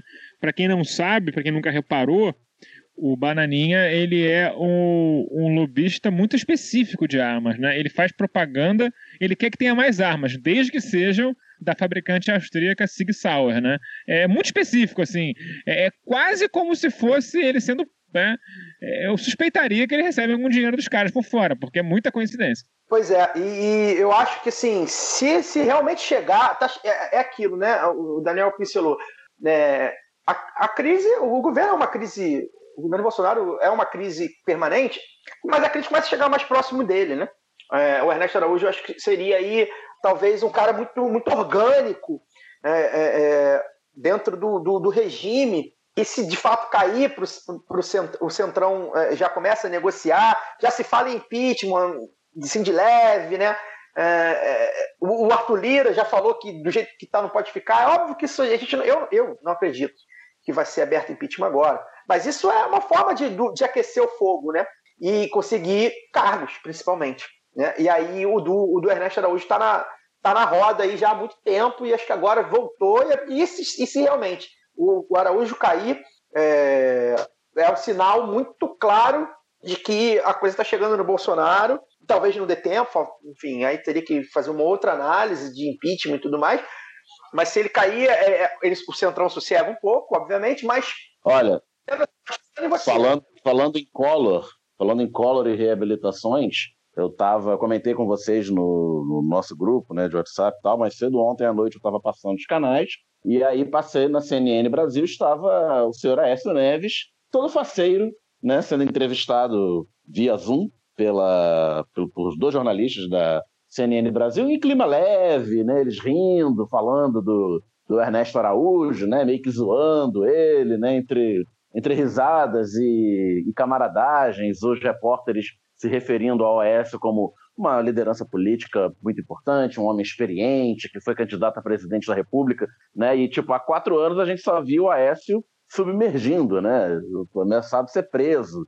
Foi candidato a... Não, não, não quis ser candidato à reeleição ao Senado, porque era uma eleição majoritária, né, de muita exposição. Foi ser candidato a, deputado federal, não fez campanha praticamente, eh, concentrou seus votos no norte de Minas, onde é o, era o curral eleitoral da família paterna dele, né? Porque o Aécio ele é herdeiro de político pelos dois lados. Pelo lado da mãe, o, o avô é o Tancredo Neves, o ex-presidente eleito, que tinha uma trajetória mal ou bem mais ligada ao, ao lado mais democrata da política brasileira, né, embora conservador, mas o outro avô, o Cunha, era da Arena, né, mais conservador, nos grotões lá do norte de Minas, então, é, tendo sido colocado estrategicamente nessa, nessa última é, rodada né, de eleições no Congresso na presidência da Comissão de Relações Exteriores, ganha aí um trampolim até para a reabilitação do Aécio Neves, que parecia morto e enterrado. É, mas é uma reabilitação relativa, né, Daniel? Não dá pra ser. Eu não consigo ver ele voltando a nível presidência, né? Talvez ele consiga, consiga se reabilitar a nível Senado, pelo menos, né? Nível, tá, ele não tá preso, ele, ele nível não. ministério de um governo de centro-direita. Levando em consideração que era para ele estar preso, se ele voltar ao Senado, é uma baita vitória, né? Nível governador de Minas. Ia ser comido, né? Era para ser o primeiro a ser comido. Cara, o É governador de Minas é Romeu Zema. Não, e é, virá depois de Romeu Zema? É isso. É a política, um político de direita, da direita limpinha. É possível, né, cara? É, E na política não existe isso de, de morto, né? A gente está, pelo menos aqui no Brasil, a gente tem vários exemplos de que não, não se dá ninguém como morto. Né? É, as coisas mudam, às vezes mudam muito rápido. Né? É muito doido pensar isso, porque hoje mesmo eu escrevi um texto lá no site e, e falei, cara, por onde anda Serra, Alckmin e o Aécio, né? Eu nunca mais, eu nunca mais vi Não, nada. peraí, peraí. O Alckmin, o Alckmin é o Dr. Oz de alguém aí. Ele é o médico que fica dando conselho em programa de, de madame de, de manhã, não é? É, tinha- ia ser, não sei se, se José durou. Serra é senador com mandato, né? É, o Serra é senador com. Não, o Serra. não- Ele saiu na última, não saiu? Não, ele foi eleito em 2014 para o mandato atual. O mandato dele vai até ano que vem. Ele, ele ele se licenciou. tá assumido mesmo, mas ele tava fudido, né? Tipo, com o Ah, é, coluna e tal. Ele- Ele morreu, mas passa bem. Pois é, ele se licenciou, acho que no- em 2018, até na época, eu não lembro exatamente da eleição, uma coisa assim. Enfim, né, os, os, os caciques do, do, do PSDB foram todos comidos, né, pelo menos moralmente, ali no debate político do partido. É, o texto fala sobre Fernando Henrique Cardoso, né, é só para atiçar a curiosidade da galera. É, e aí o Aécio ressurge, porque é isso, né, cara? O próprio Collor ressurgindo aí, embora né, já tinha sido senador, já é um senador e tal, é, mas de repente ganhando relevância para a política nacional, é complicado, cara. O Brasil é, não dá para dar ninguém como morto, né? É, vamos ver, vamos ver o que, que vai acontecer aí. Mas eu estou curioso para saber, é, porque o, o- a, a Câmara e o Senado parece que estão emparedando o Bolsonaro, pelo menos para cobrar carguinho, né, para ter alguma coisa de volta. Vamos ver até quando dura. O Bolsonaro tá- deve fazer a live daqui a pouco, né? A gente está gravando, a gente grava no horário da live dele. Daqui a, pode ser que ele já chuta o balde de novo, e comece a falar. É, não, eu acho que é sempre. Eu acho que assim, a gente tá sempre ao, ao próximo dele chutar o balde da meia volta, né? É tipo aquele negócio de obras, né? Estamos a X dias sem o chilique do Bolsonaro. Nosso, nosso recorde é X dias. Eu acho que a gente tá aí, talvez há uns 5 dias sem um chilique do Bolsonaro e o recorde é 5 dias. Acho que esse é o período que ele tá mais manso nos últimos, no mandato dele inteiro. Isso até se juntar a campanha antes junto, né? Que era, dava falar uma, falava merda uma atrás da outra também quando era candidato. Mas é isso, ele sempre pode, sei lá, um dia sentar com o Eduardo, o filho dele, e ser convencido que ele tem que meter o louco e, e partir pra cima de todo mundo, porque ele é foda. E se ele quiser, ele dá o golpe a hora que ele quiser e tudo mais. E- É, e, embora, né? é, e aí também acho que é bom a gente ter o, é, o pé no chão, né? Dialoguei com, com alguns, alguns seguidores lá do Twitter sobre isso, né? É, esse emparedamento dele não é que ele vai virar um porra líder nato, um estadista, um republicano defensor da democracia, não é isso, né? Não, É. pelo contrário, ele vai virar, ele vai virar um boneco da Vila Sésamo, né? Vai ter alguém com um braço operando ele. É só isso, ele vai ser um bonecão do posto. pelo menos se invernizar, né? Tanto que ele foi lá, falou, mas mesmo assim, né, não tem como, sai pelos poros. Falou lá da. da Ah, cloroquina. ele não. Totalmente tutelado. Totalmente É. tutelado. A imagem, a imagem deixa claríssima. Mas O- mesmo assim, né, escapou ali coisa da cloroquina, contra o lockdown, ou Cara, seja, não não adianta, algumas coisas vai escapar porque ele já fe- falou tanto que ele acredita. é isso. Mas assim, É- Essa Fala, imagem, essa imagem dele ao lado do, do Rodrigo Pacheco e do Lira, eu acho ela muito emblemática, porque por mais que eles estivessem de máscara, você vê ali nitidamente que o Bolsonaro é um sujeito acuado diante deles dois. É, só que é isso, né? O Bolsonaro é uma ratazana. Eu já falei isso em algum lugar. E ratazana, quando está acuada, ela ataca. Quem já enfrentou uma ratazana sabe. Quem já segurou uma vassoura para atacar uma ratazana sabe que ela pula em cima de você. E o Bolsonaro é mais ou menos isso. Né? Ele não é um, uma figura de, de aceitar é, posição de fora do eixo protagonista, né? Eu acho que tem, eu, eu, eu, eu acho que tem alguns sinais nesse. Diga, Caio, diga. Não, não, só te complementando, né? Ele nem foi eleito para isso, né? Esses cinquenta e tantos milhões de votos, a maioria elegeu o Bolsonaro exatamente para ele ser esse cara de arroubos. Elegeu cara... ele para ser o Messias, né? Elegeu ele é. para ser o Messias. E, a, e aí, o que, o que eu queria falar é que assim, são alguns sinais que, que mostram que ele está profundamente é, desconfortável nesse momento. Né? Primeira questão do genocida, né? porque o, o apelido aparentemente pegou. Né? Já teve inclusive matéria sobre isso, falando sobre isso, né? Que está é, incomodado, está incomodando o fato das pessoas chamarem assim, abrirem faixas, é, escreverem nos muros e tal, é um, um fato que está incomodando ser conhecido dessa forma, né? Ou a repercussão internacional que isso pode ter e tal, isso está incomodando. O segundo ponto que eu queria levantar é esse que eu falei agora há pouco, da questão dessa entrevista coletiva. Mesmo que eles estivessem de máscara, está absolutamente nítido que ele é a figura mais desconfortável. Ele que era para ser o líder do processo, que era para estar tá conduzindo o país é, rumo a uma, a, a, uma retomada, né? rumo a uma. A, a questão a retomada econômica e também a, a, a, diminuição dos números de mortes né, dramáticos da pandemia, pelo contrário, nota que ali naquela, naquela entrevista, quem não viu pode ver aí no YouTube, caçar em algum lugar, vai ver que ele, embora todo mundo esteja de máscara, ele é a figura mais desconfortável naquele aquele grupo de 20 homens brancos ali que se colocaram como salvadores da, da República, né? Ele é disparado mais desconfortável.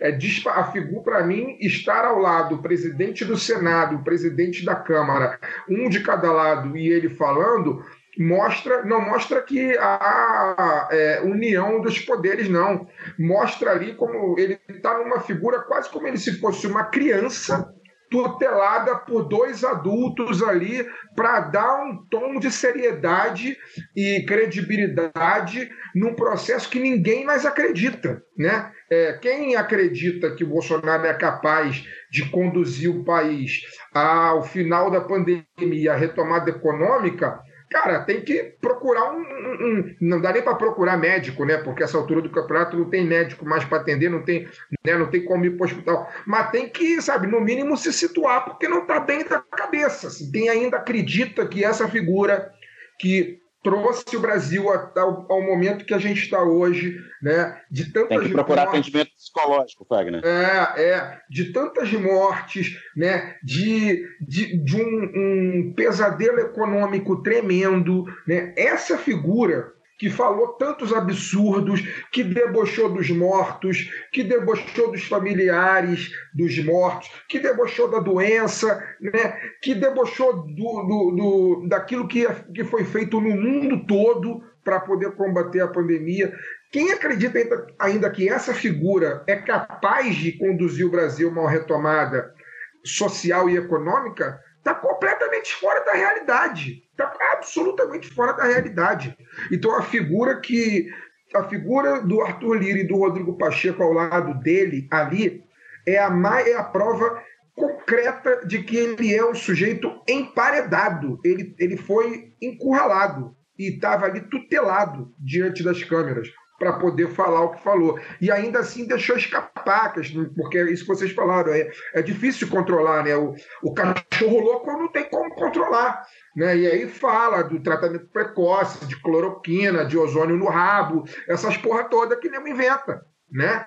E aí, um outro ponto que eu que também achei curioso desse processo todo é que a reunião era para ter sido entre ele, o Rodrigo Pacheco e o Arthur Lira ele convidou todo o ministério e convidou todo e convidou sete governadores, a, só os apoiadores dele. ele não convidou os governadores. Levou claque, né? Levou É, claque. ele- exatamente. Ele, ele, quis, ele quis parecer fortalecido, porque o, o que, que a pessoa, quando está fragilizada, né, se ela for desonesta, porque eu, quando estou fragilizado, né, todo mundo sabe, eu não faço questão de, de parecer machão nem fortão para ninguém, não. Tem os meus momentos de, de fragilidade mesmo e que é foda. É, é, a humanidade seria melhor se todo mundo fosse assim, mas ma- a grande ma- maioria das pessoas vive de aparência. E ele é uma pessoa que vive de aparência. O que, que ele quis fazer ali? Ele quis levar a claque dele para ele mostrar força diante de duas figuras dentro da República, que hoje, dentro da República, tem mais poder do que ele. Né? São duas pessoas, o presidente da Câmara e o presidente do Senado. O presidente da Câmara hoje, se quiser, pode abrir o processo de impeachment contra ele. É, Se não tiver os votos necessários, eu arrisco a dizer que está muito próximo de ter os votos necessários para poder passar o impeachment na Câmara. Né? Sin- Sinceramente, eu acho que ele consegue esses votos aí só, só de botar a boca na mídia falando que tem que cair, a galera se Eu alinha. também acho. pressão. Eu também Pela pressão. vergonha de ficar de fora. Eu também acho. Lembrar que no impeachment, no impeachment do golpe em Dilma, tinha ali um- uma centeninha, pelo menos, que estava claramente atuando pela pressão popular mesmo, nem tanto pela pressão Exatamente. e tal. E aí, e o, outro ponto que eu achei também curioso desse processo todo, que aí acho que vou encerrar essa fala. O outro ponto que eu achei curioso é ele colocar o Rodrigo Pacheco como interlocutor junto aos governadores na estratégia do combate ao coronavírus. Ou seja, ele terceirizou o papel mais importante do processo ao presidente do Senado. Ele não assumiu o papel, porque ele sabe que ele não tem condição de assumir o papel. Né? Ele só vai aparecer na foto. Né? Depois, no final, quando tiverem, se ele não cair até lá, quando a gente chegar a um milhão de mortos, vão construir a narrativa que, se não fosse o governo, seriam dois milhões. Então, foi um sucesso com combate à pandemia. E aí ele vai colocar a cara dele. Só que o povo não é otário. Né? O povo pode cair no- no- no- na, na idiotice de eleger um sujeito desse uma vez, mas não vai eleger duas, que a gente não é burro. Né? A gente tem todos os nossos problemas que a gente sabe que tem, mas não é burro. Né? E, e no, e no meio desse processo todo, né, tem gente que perdeu familiar pra cacete, tem muita família que foi destruída, tem a economia. Cara, eu vou repetir isso aqui, eu já falei isso mais uma vez, vou repetir enquanto tiver esse programa. A gente não tem ideia do que vai ser o Brasil em 2022. Esse país vai estar. Se a gente acha que esse país está destruído, a gente vai estar muito mais destruído depois que isso passar. Quando os números da pandemia começarem a cair, quando a gente chegar no nível dos Estados Unidos, né, de ter menos de, menos de mil pessoas morrendo por dia e tal, a gente vai se deparar com um outro país que a gente não faz a menor ideia. A gente está vivendo um cenário de guerra. É um cenário, vai ser um cenário, portanto, de pós-guerra o que a gente vai viver, né? E tudo isso a gente acha que vai cair na conta de quem? É impossível, cara. É absolutamente impossível o Bolsonaro não ficar com essa conta né, no colo dele. É impossível ele não ficar. Ele pode salvar o mandato, né? Pode ter aí os arranjos, como falei, né? Porque os arranjos são todos feitos por cima. E aí ele pode salvar e chegar ao final do mandato. Mas eu duvido que ele chegue a 2020 2022 como um nome viável se, é, é, é, se ele se lançar à presidência. Eu já não acredito que ele chega lá, mas se chegar, eu duvido que ele chega como um nome viável, como um nome viável. Então, Fagner, deixa eu só- Fagner, eu queria. Não, só. Não, é só, pra- é só pra você, a a imagem do tutelado, né, que o Fagner falou, é, essa imagem é bem marcante de fato, e eu acho que ela vai, inclusive, contra a campanha permanente dele, né, a imagem dele de ser o cara antissistema, antipolítica, né, sem negociatas, né, porque é o seguinte, né, ele sempre esteve ali no Congresso, é óbvio, ele, ele sempre atuou pelo Lira e pelo Pacheco, né, mas não, não foi publicamente em nenhum momento. Né? Em nenhum momento havia é, aquela coisa de, do Bolsonaro chegar e falar "Eu- é esse meu candidato tal. Embora isso não, não seja nem, nem exatamente comum, mas ele conseguia disfarçar. Eu não sei como é que tá aí quem, quem comanda, quem, quem tá ali nos grupos de controle bolsonaristas, né? Daniel tem um que eu sei. Eu não sei como é que foi a reação disso, mas na minha concepção, eu acho que pega mal, pegou mal ele ter aparecido ali daquele, daquela forma, né? Entre aqueles 20%, lá 30% que tá ali com ele né, ferrenhamente. Né? Pra, e, e, isso é uma amostra que ele cedeu. Né? Ele demorou a ceder, né? ele cede depois do que a gente. Depois da gente dizer que ele não cedeu, né? Há umas três semanas a gente falava que ele não tinha recuado nada, mas é um aparente, repito, aparente recuo sim. Mas, né, tarde, né? Muito tarde. Hum, né? O é, eu acho que não é. Ô, Caio, eu discordo plenamente. Não é um, não é um, não é um recuo aparente. É um, é um recuo muito claro. É, pois é, é, é, eu não sei, porque aí vai, a gente vai ter que, vai ter que ver como, como vai se dar isso nos próximos dias, porque ele pode recuar do recuo. E aí, só para completar, né, o Maia, que, que era muito bom de, de, de, Twitter, não, não quis ou não conseguiu fazer isso, né? O Alcolumbre menos ainda, porque esse estava tava de braços dados com o Bolsonaro mesmo. Mas o, o, o- o- principalmente o Pacheco, mas essa composição nova da, da presidência do Congresso, faz o que o Maia não fez. Não conseguiu fazer ou não quis fazer, não teve competência para fazer. Né? Ficou lá no Twitter só. Era esse meu comentário. Não, o que, que o Maia foi destruído por tabela com tudo que aconteceu, talvez tenha até uma questão de timing envolvida, porque é, acho que é muito emblemático, é sempre, sempre bom a gente ressaltar sempre, que eu acho que nada disso estaria acontecendo se não fosse o start do Lula, né? O Lula é a espoleta que colocou todos esses, esse, esses dominós aí em movimento. E acho muito importante salientar isso. Não consigo ver essa indignação sendo assim tão urgente, não fosse o risco, o perigo barbudo chegando. Mas é, o Fagner falou muito em ratazana, ratazana, e eu concordo com ele. Eu acho que o Bolsonaro é uma ratazana. E uma ratazana covarde. Ele tem o hábito de deixar quem o faz bem pelo caminho de forma humilhante. A lista é longa. Inclusive, tem gente aí até que teve uma morte suspeitíssima com direito à cremação é, relâmpago e tudo. No caso do Bebiano, que foi basicamente o cara que botou o Bolsonaro na cadeira presidencial, junto de alguns outros conspiradores militares. Quanto tempo vai demorar para ele começar a fritar o Pazuello de forma bizarra e tentar colocar tudo no cu dele? Não sei que é militar, né? Não sei, não sei se vai ser a mesma coisa que fazer com o Bebiano, que era um ninguém, advogado, lutador de jiu-jitsu. Mas é, pode acontecer, acho que pode acontecer, mas eu não sei se vai ser a mesma coisa. A gente sabe como os militares são, é um general, né? Embora no seu programa, no seu, no seu lado B Notícias, né? no nosso lado B Notícias que você apresenta sobre os ministros da saúde, é muito bom o programa, indico para quem não ouviu. Você destrincha bastante coisa do Pazuello. Uh, mas é um general, né? Não sei se vai largar na, no, no caminho, se largar no caminho, pode ser acolhido pelos militares. E se for acolhido pelos militares, tem um novo racha, ou enfim, um racha definitivo, né? Vai saber. Né? Então acho que tem essa diferença. Faz sentido o que você está falando, acho que é uma linha de raciocínio que faz sentido, mas eu acho que tem a diferença de ser com os militares. Pode acontecer que nem aconteceu com aquele Santos Cruz, né? Que virou. Cara, o, o Bolsonaro já queimou muito militar. Ele não queimou pouco militar, não. O Santos Cruz, inclusive, era um cara mais graduado Santos Cruz que o Pazuello. meses, né? Saiu rapidamente. Eu acho que ele era quatro estrelas. Ele era o, Não, quatro o era estrelas três- e um cara, um cara entre os respeitadíssimo. pares, né? É, o Pazuello é um bosta, um cara de, de, de almoxarifado.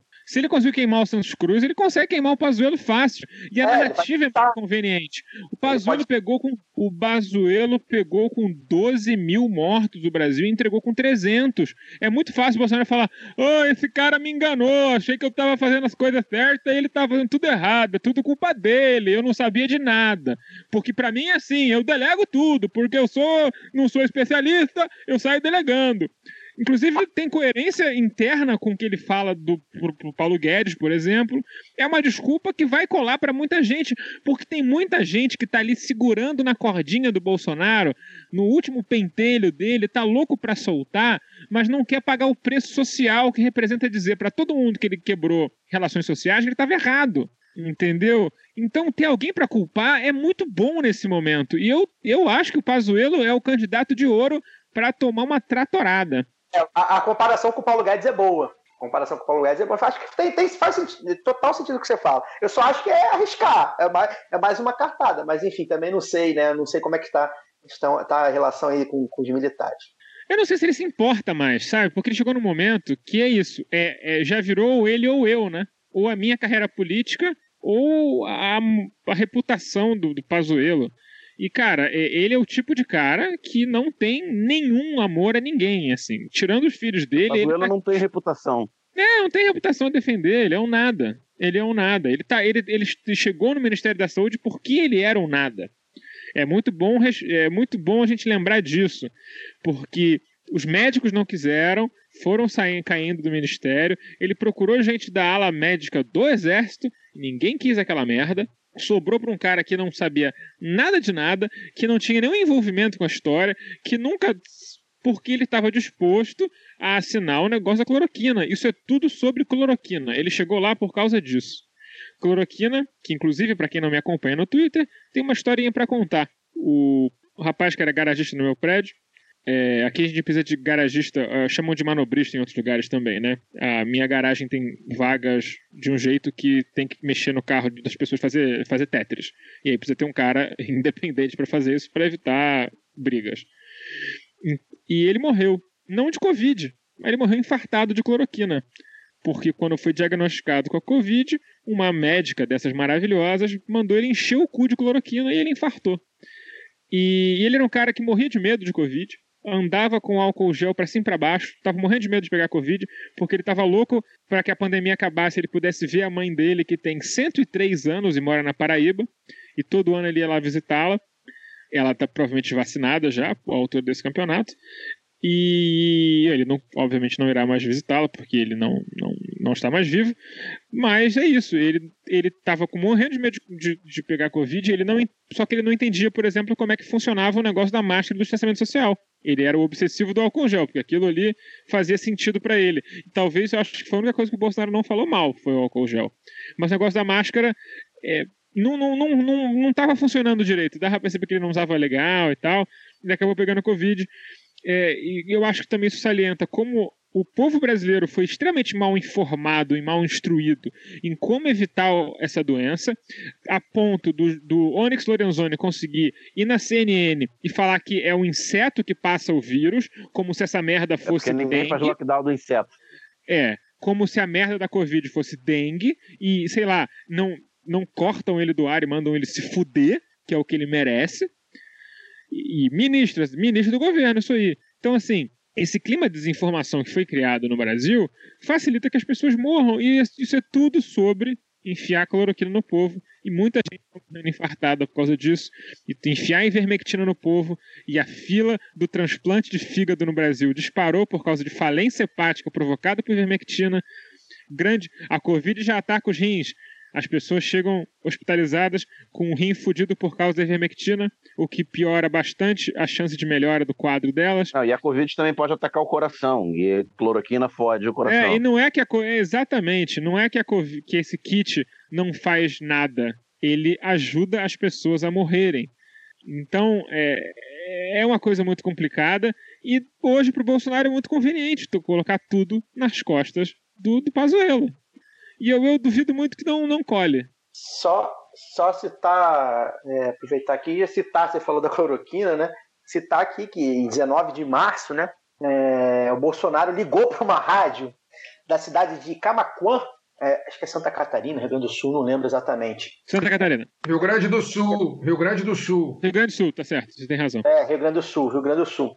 E aí ele ligou lá para a rádio, né, é, defendendo uma médica que passou nebulização de cloroquina para paciente lá do, do, de um hospital. Ela tinha sido demitida, né? O diretor do hospital, enfim, falou que era um absurdo e tal, que estava tendo desavenças com isso e tal. Ele ligou para uma rádio de uma cidade pequena, deve ter, sei lá, 10 mil habitantes, sei lá, não sei, chutei aqui.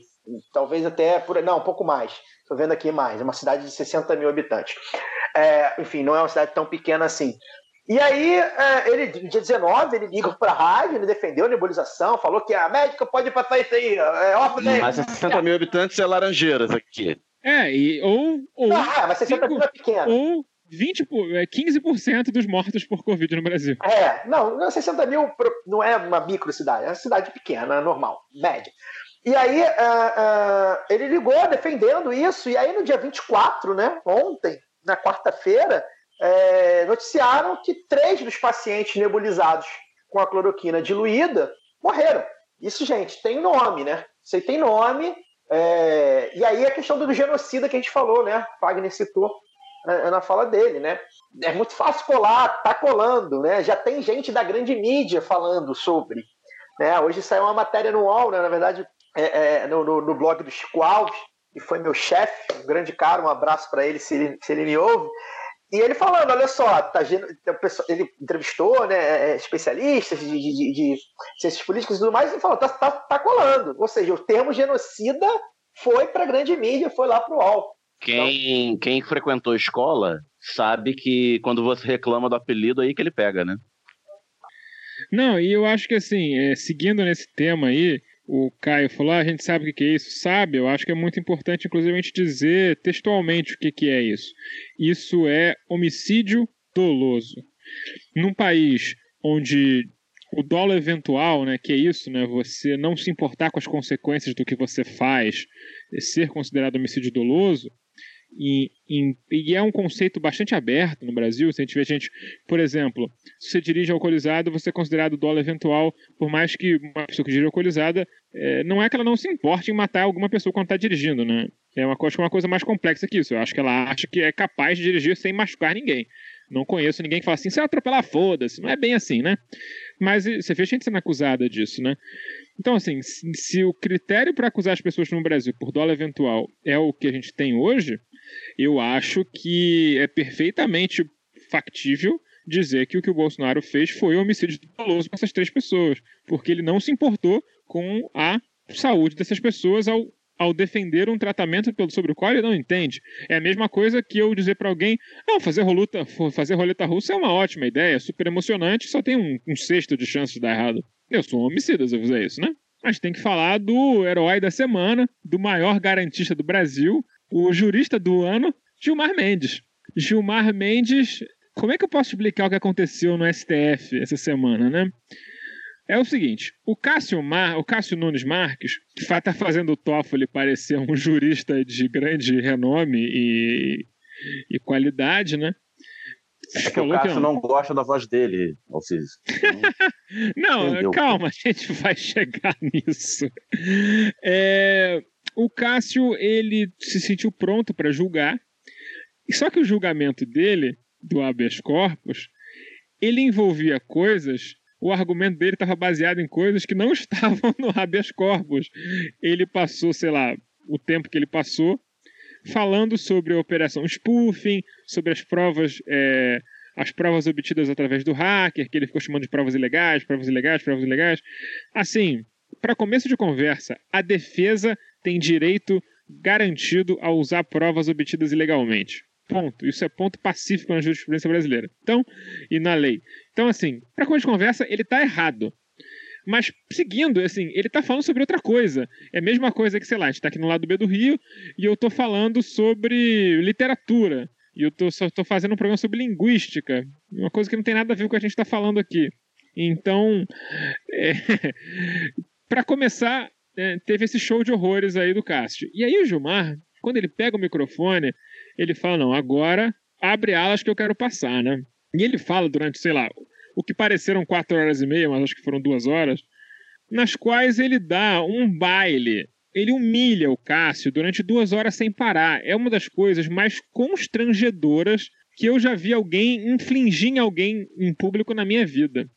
O Cássio eu falei até no, na internet e tal que era uma boa ele aproveitar que estava em home office e puxar o cabo da internet dele, porque assim, ele foi completamente humilhado de cima a baixo, como profissional mesmo, assim. O Gilmar é, fez ele parecer um amador, ele fez parecer o cara parecer um estudante de segundo período de direito. Foi uma coisa muito constrangedora. E o constrangimento criado foi tão grande que ele chegou depois e falou: Ah, Veja bem, aquela coisa, parecia é, frase motivacional do Instagram, né? Não sei quem está certo se estou errado, apenas, o, é, é, apenas Deus pode nos julgar, sabe? Essas coisas assim. Eu nem gosto muito de ouvir minha voz, então vou ficar quieto. Uns papos papo muito bizarros, assim. Ele claramente se sentiu humilhado. Ou seja, o, o, plano, do, o plano do Gilmar deu certo. E também, o que, que foi tudo aquilo, né? Foi um teatro do Gilmar para criar a cama para Carmen Lúcia mudar de voto. Ela estava louca para mudar de voto desde o começo dessa história toda, só que ela estava sem graça. E o Gilmar trouxe ela à coragem, né? Criou o fato político para ela poder mudar de voto sem se sentir pressionada e tudo mais.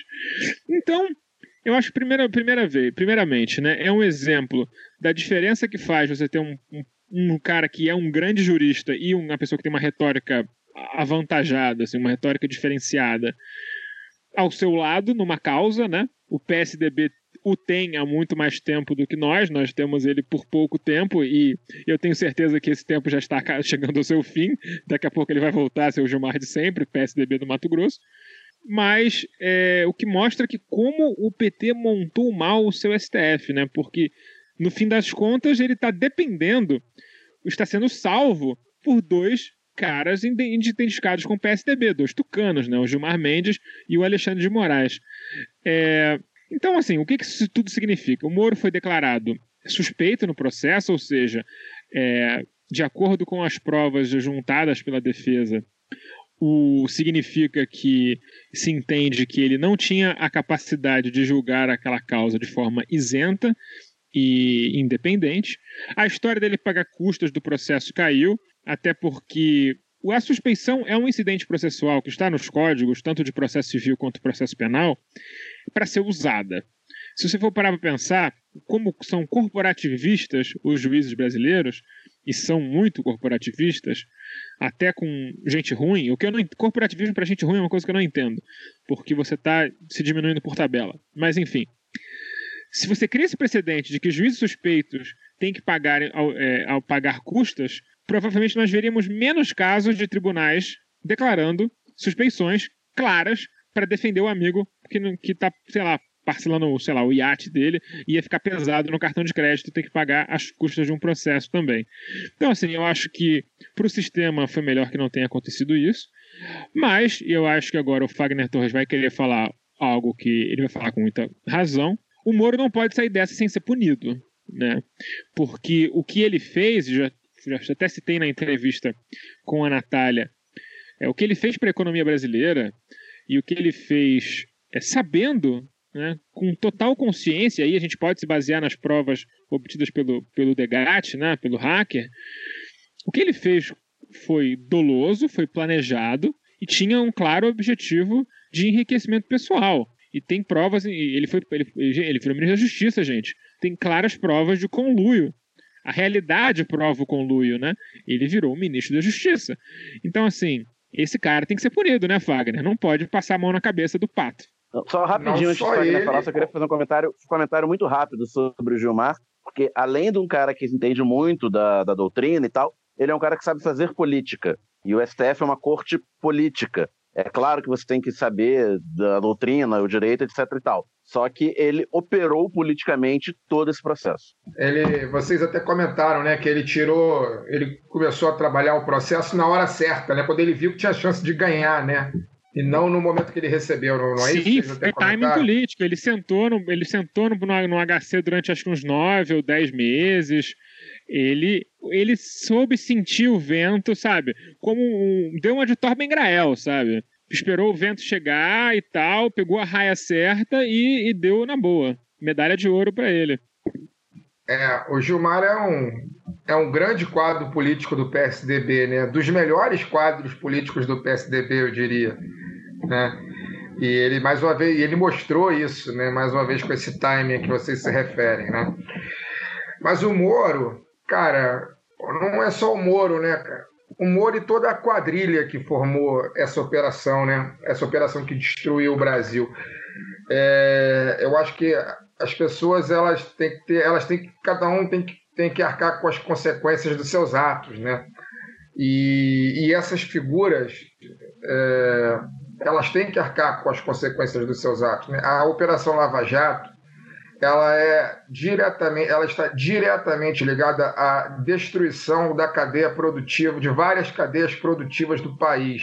Isso significa desemprego de milhões de pessoas, desalento de milhões de pessoas, em último caso, morte de pessoas. Né? A Operação Lava Jato ela foi responsável né, é, com conluio através dos seus assessores de imprensa na mídia né? E aí aqui eu gostaria de dar nomes de alguns deles que são bem importantes que nesse momento não sejam esquecidos, né? vocês me permitam aqui 10 segundos para eu poder achar o nome deles aqui. Óbvio, não são os únicos, mas tem, outro, mas tem, outras dezenas. Mas eu queria frisar nesses aqui. Os cinco jornalistas que fizeram a diferença na cobertura da Lava Jato, que acabará levando Lula para trás das grades.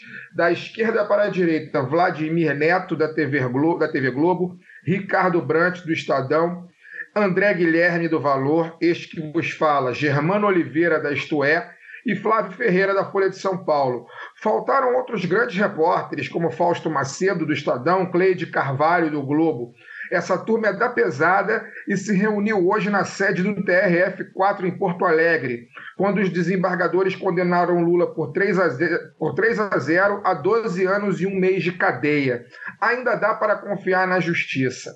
Então essas figuras, né, que são assessores, que foram assessores de imprensa dessa operação que destruiu o Brasil, nominalmente Vladimir Neto, Ricardo Brant, André Guilherme, Germano Oliveira, Flávio Ferreira, Fausto Macedo, Cleide Carvalho, Malu Gaspar, é, Vera Magalhães, é, Miriam Leitão, toda essa, essa galera, né? Essa galera que armou a cama bonitinha, né? E que fez e que transformou a, a Lava Jato naquilo que ela nunca foi, que é exemplo de, de probidade e de combate à corrupção através dos seus discursos nos jornais, nas rádios e nas televisões. Se essas pessoas que são responsáveis por isso, né, no papel de assessores de imprensa, não de jornalistas, porque eu repito, eu não tenho nenhum problema com jornalista que tem lado. Eu sou um jornalista que tem lado. Eu assumo o lado que eu tô. O que é, é o que é ruim para a democracia, é péssimo para o Brasil e é péssimo para o povo brasileiro.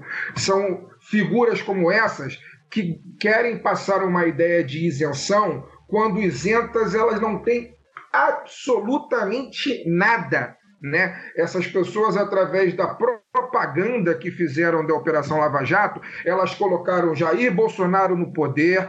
Jair Bolsonaro no poder resultou na pior gestão da pandemia na história da humanidade, né? pelo menos no, na era moderna né? Vamos falar assim. Ah, não, não, nem o Ramsés II foi tão mal. Pode botar na história né? da humanidade, sim. Então, não, é porque aí eu vou falar da peste negra, enfim, tem outras ah, pandemias ah, não, acontecendo negra, que mataram. A peste, negra, a peste negra as pessoas pelo menos tentaram. É porque elas não sabiam o que fazer, é diferente. Né? E aí, então, essas pessoas são diretamente, algumas diretas, né? no caso de Sérgio Moro, Deltan Dallagnol, Gabriela Hart, essas figuras aí que povoavam Curitiba e que se colocaram como arautos da moralidade, quando na verdade estavam querendo ganhar dinheiro mesmo, vamos, vamos fazer, né, falar o português correto, né, queriam ganhar dinheiro, essas pessoas são diretamente né, responsáveis. Agora, todas as outras que eu já citei nomes aqui também, né, que foram propagandistas dessa operação, elas são indiretamente responsáveis pela desgraça do país são responsáveis pela perda de empregos, pela destruição da cadeia produtiva de vários setores, responsáveis pela morte, em última análise, das pessoas na pandemia de Covid-19, porque elas são responsáveis pela destruição do sistema político que elegeu Jair Bolsonaro presidente em 2018, né? Então, algumas pessoas têm que pagar por isso, né? Judicialmente, eu digo, judicialmente, né?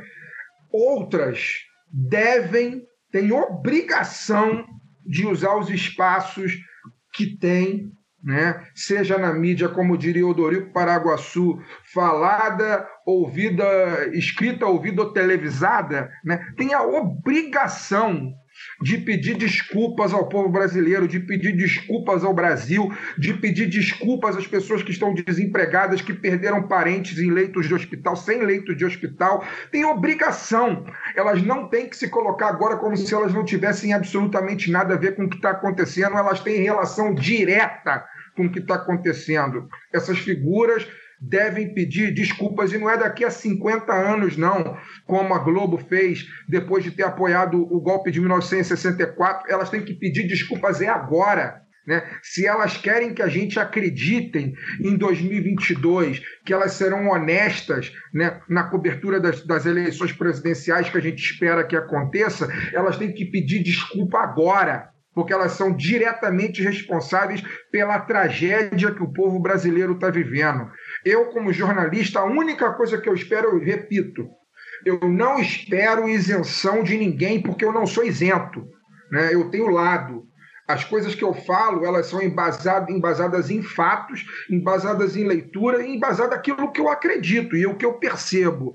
Né? Não tem isenção, né? Ninguém é isento. Eu não espero que o jornalista se coloque como isento, mas eu quero que o jornalista seja honesto com os fatos, né? E essas figuras não foram honestas com fatos durante anos, durante anos, desde que essa operação começou até a desgraça dessa operação acontecer, que é o que a gente está vendo agora, felizmente. Algum, eu, particularmente pessimista que sou, esperava que isso fosse demorar muito mais tempo para acontecer, mas aconteceu rápido.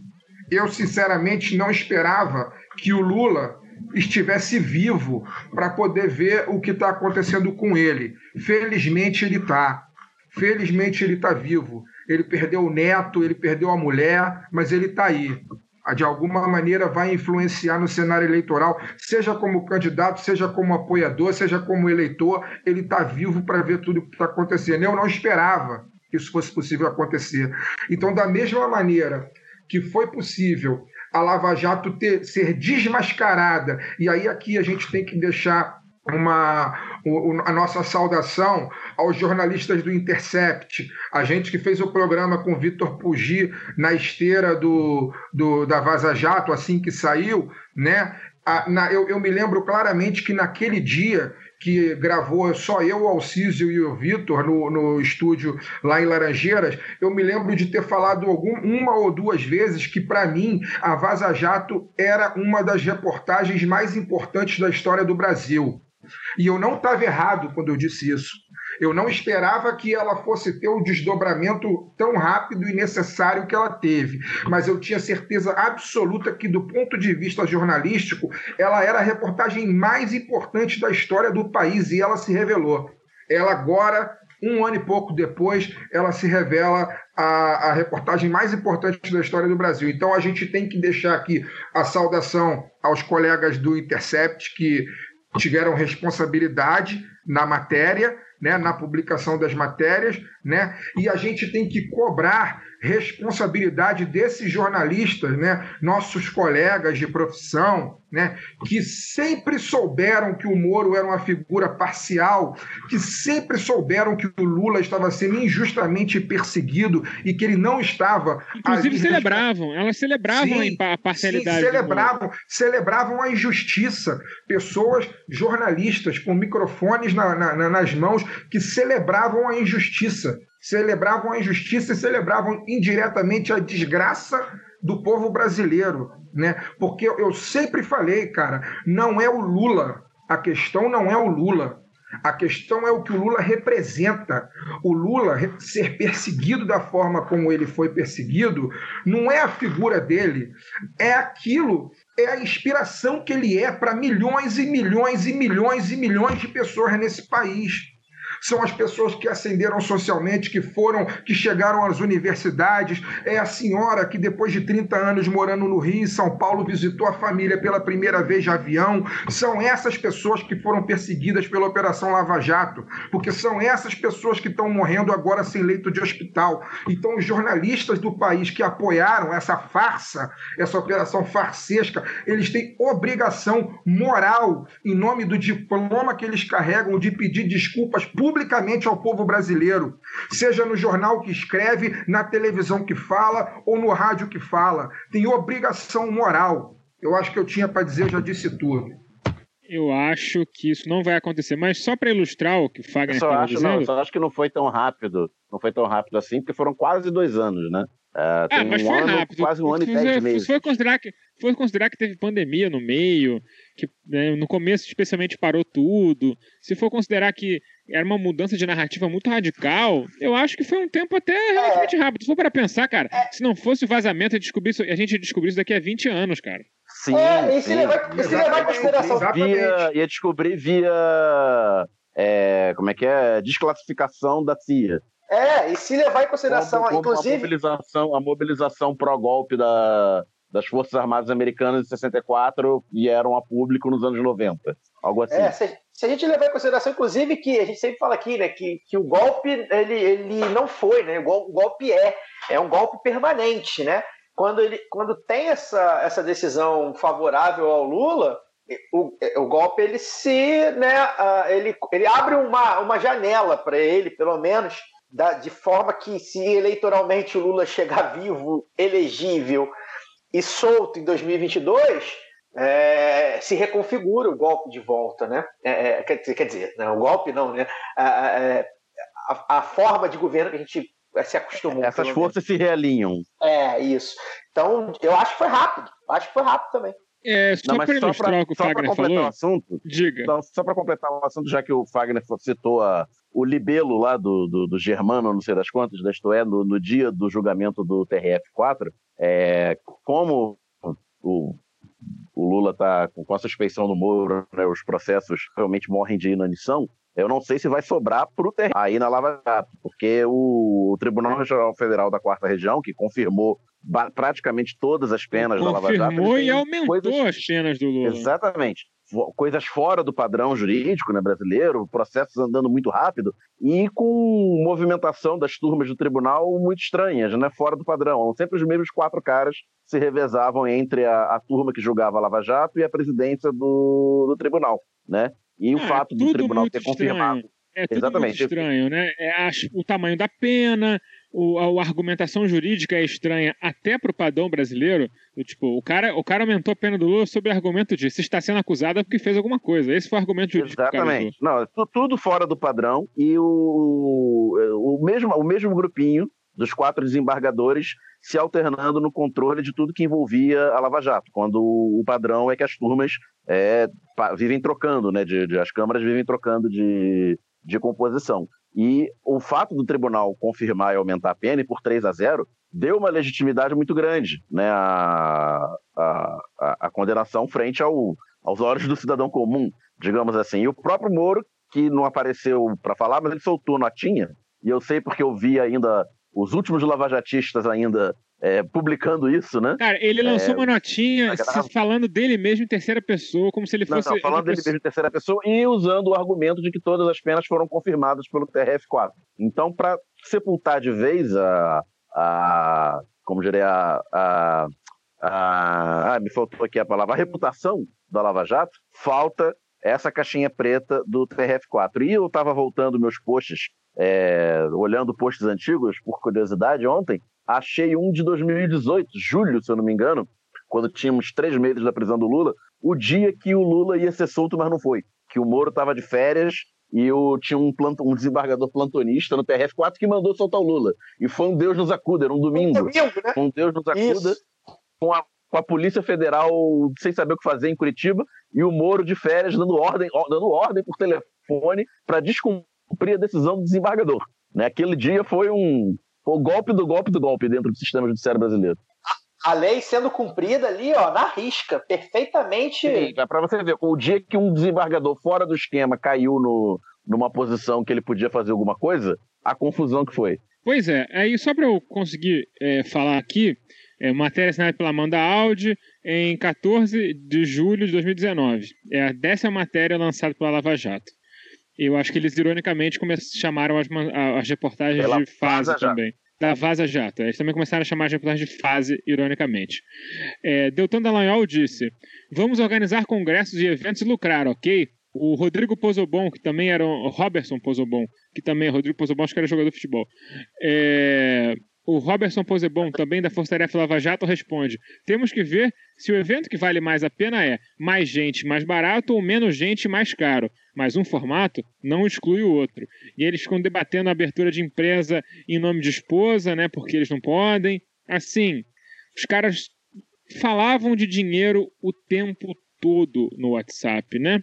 E é aquela coisa, lembrando, o Intercept não tem a totalidade das informações que a defesa do Lula tem. Eles têm mais informações, né? Eles têm sete, eles têm muito mais informações, talvez o dobro, o triplo aí, a gente não sabe precisar. É, você viu o, da, o Dallagnol falando sobre, fazendo conta, né? As palestras e aulas já tabeladas nesse ano estão dando líquido 232 mil reais. Ótimo, 23 aulas e palestras, dá uma média de 10 mil reais limpo por palestra. Se, se tudo der certo, vai dar um total de 400k, média de 10k limpo. Ele só fala em dinheiro o tempo todo. Ele é um cara absolutamente obcecado em lucrar. Então não tem como você olhar para o que ele fala e dizer, não, ele faz isso porque ele acredita na luta contra a corrupção. Luta contra a corrupção para ele é encher o bolso. É só você lembrar quantos livros sobre a Lava Jato e sobre esses caras foram lançados. O Dallagnol tem dois livros sobre ele. O Moro tem oito livros sobre ele. Tem quatro biografias. O tanto de dinheiro que esse cara não enfiou no rabo. Aproveitando um desses a imagem dele. escritos pelo Vladimir Neto, que o Fagner citou, e que é filho da Mira Leitão. Pois é, então assim, tá tudo fechado, né? É, foi, foi tudo ali é, entre a- foi, foi uma grande ação entre amigos.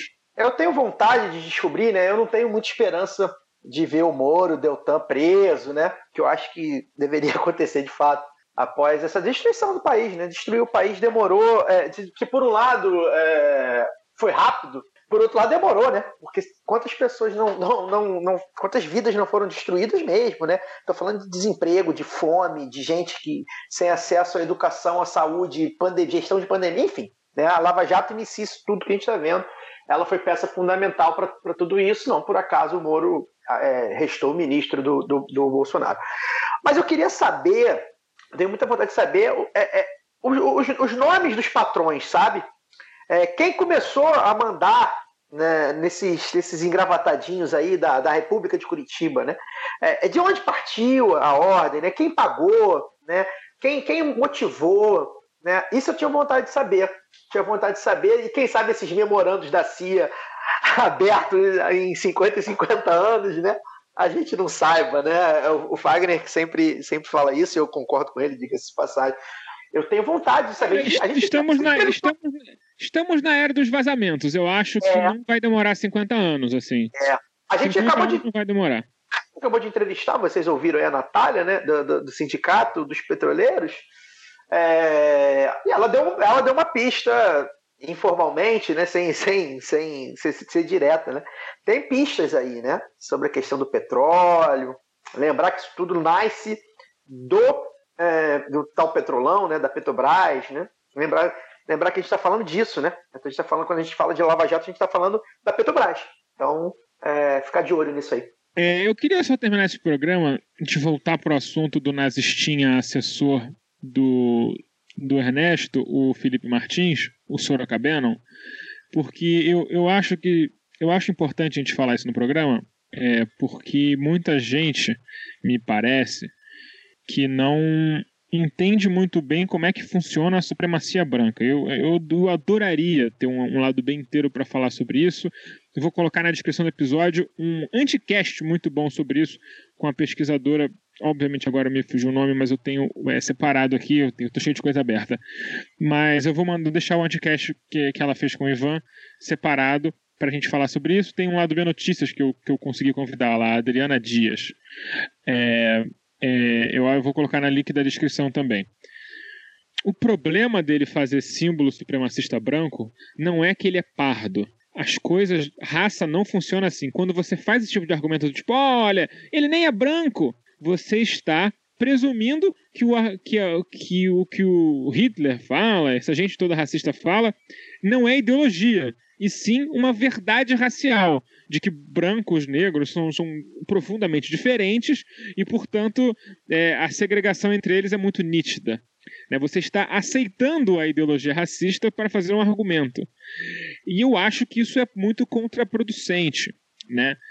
É, então eu acho que é bom gente refletir sobre o tipo de argumento que a gente usa, até porque a gente faz parecer uma coisa muito grave que ele está fazendo, porque meu amigo, não importa se você não acha que ele é branco. Dentro da nossa relação racial do Brasil, ele é lido como branco, ele tem todas as vantagens de ser branco, e tem um monte de gente que segue ele na internet, que ama, ama ser branco, e que pode ser um branco de classe média baixa, que é um cara frustrado, que, que tá ali querendo dizer que é tudo culpa das feministas e dos negros e não sei o que, que roubaram os empregos deles. O, o, esse tipo de argumento não chega no, no ponto nevrálgico da coisa, que é muito mais simples. A supremacia branca existe e ela tem que ser combatida de todas as formas. E a melhor forma de combatê-la não é olhar para o cara e falar, ah, mas tu nem é branco. Isso não, não resolve o problema. Essas pessoas, elas. É, isso, isso não funciona, gente. Isso não é um argumento. Inclusive, até, até, porque, é... até porque, se você olha, por exemplo, o, o chefe dos Proud Boys nos Estados Unidos, que é um grupo neonazista, é um homem latino. Existem ah, muitos. E o, e o próprio Hitler, muitos... né, cara? O maior nazista de todos, não era da raça que ele achava que era superior. Né? É, ele, é, ele, ele, tem, ele, tem, sangue, o, aparentemente tem parentesco judaico, mas isso não importa. É, é... não, importa, claro que importa. A gente está falando exatamente disso. Ele, é não, é, ele não importa, não, não importa, é? porque ele era lido como ariano. Exato, foda-se. Exato, exato. É, é, uma, é, uma, é uma coisa. A raça é uma, uma coisa mais relacional do que factual. É, é, acho que é interessante dizer para as pessoas assim, por exemplo, é, no Império Romano, é, você ser aceito ou não aceito não tinha nada a ver com a sua cor de pele, tinha a ver com o fato de você ser um cidadão romano ou não. Então você poderia ser um núbio, um homem de pele extremamente negra, e ser considerado é, dentro do grupo, porque você é um cidadão romano, se tornou um cidadão romano de alguma forma, e um homem branco, nórdico, ser considerado um bárbaro lixo que tem que ser morto rapidamente ou escravizado, porque não é um cidadão romano. A relação de você é, racializar as pessoas para criar é, digamos assim, escadas sociais, é uma coisa que foi criada na época do, do tráfico atlântico de escravos. Né? O primeiro relato de, da, da separação por raças foi criado por um português em 1487, 1481, alguma coisa assim, em Ceuta, alguma coisa dessa.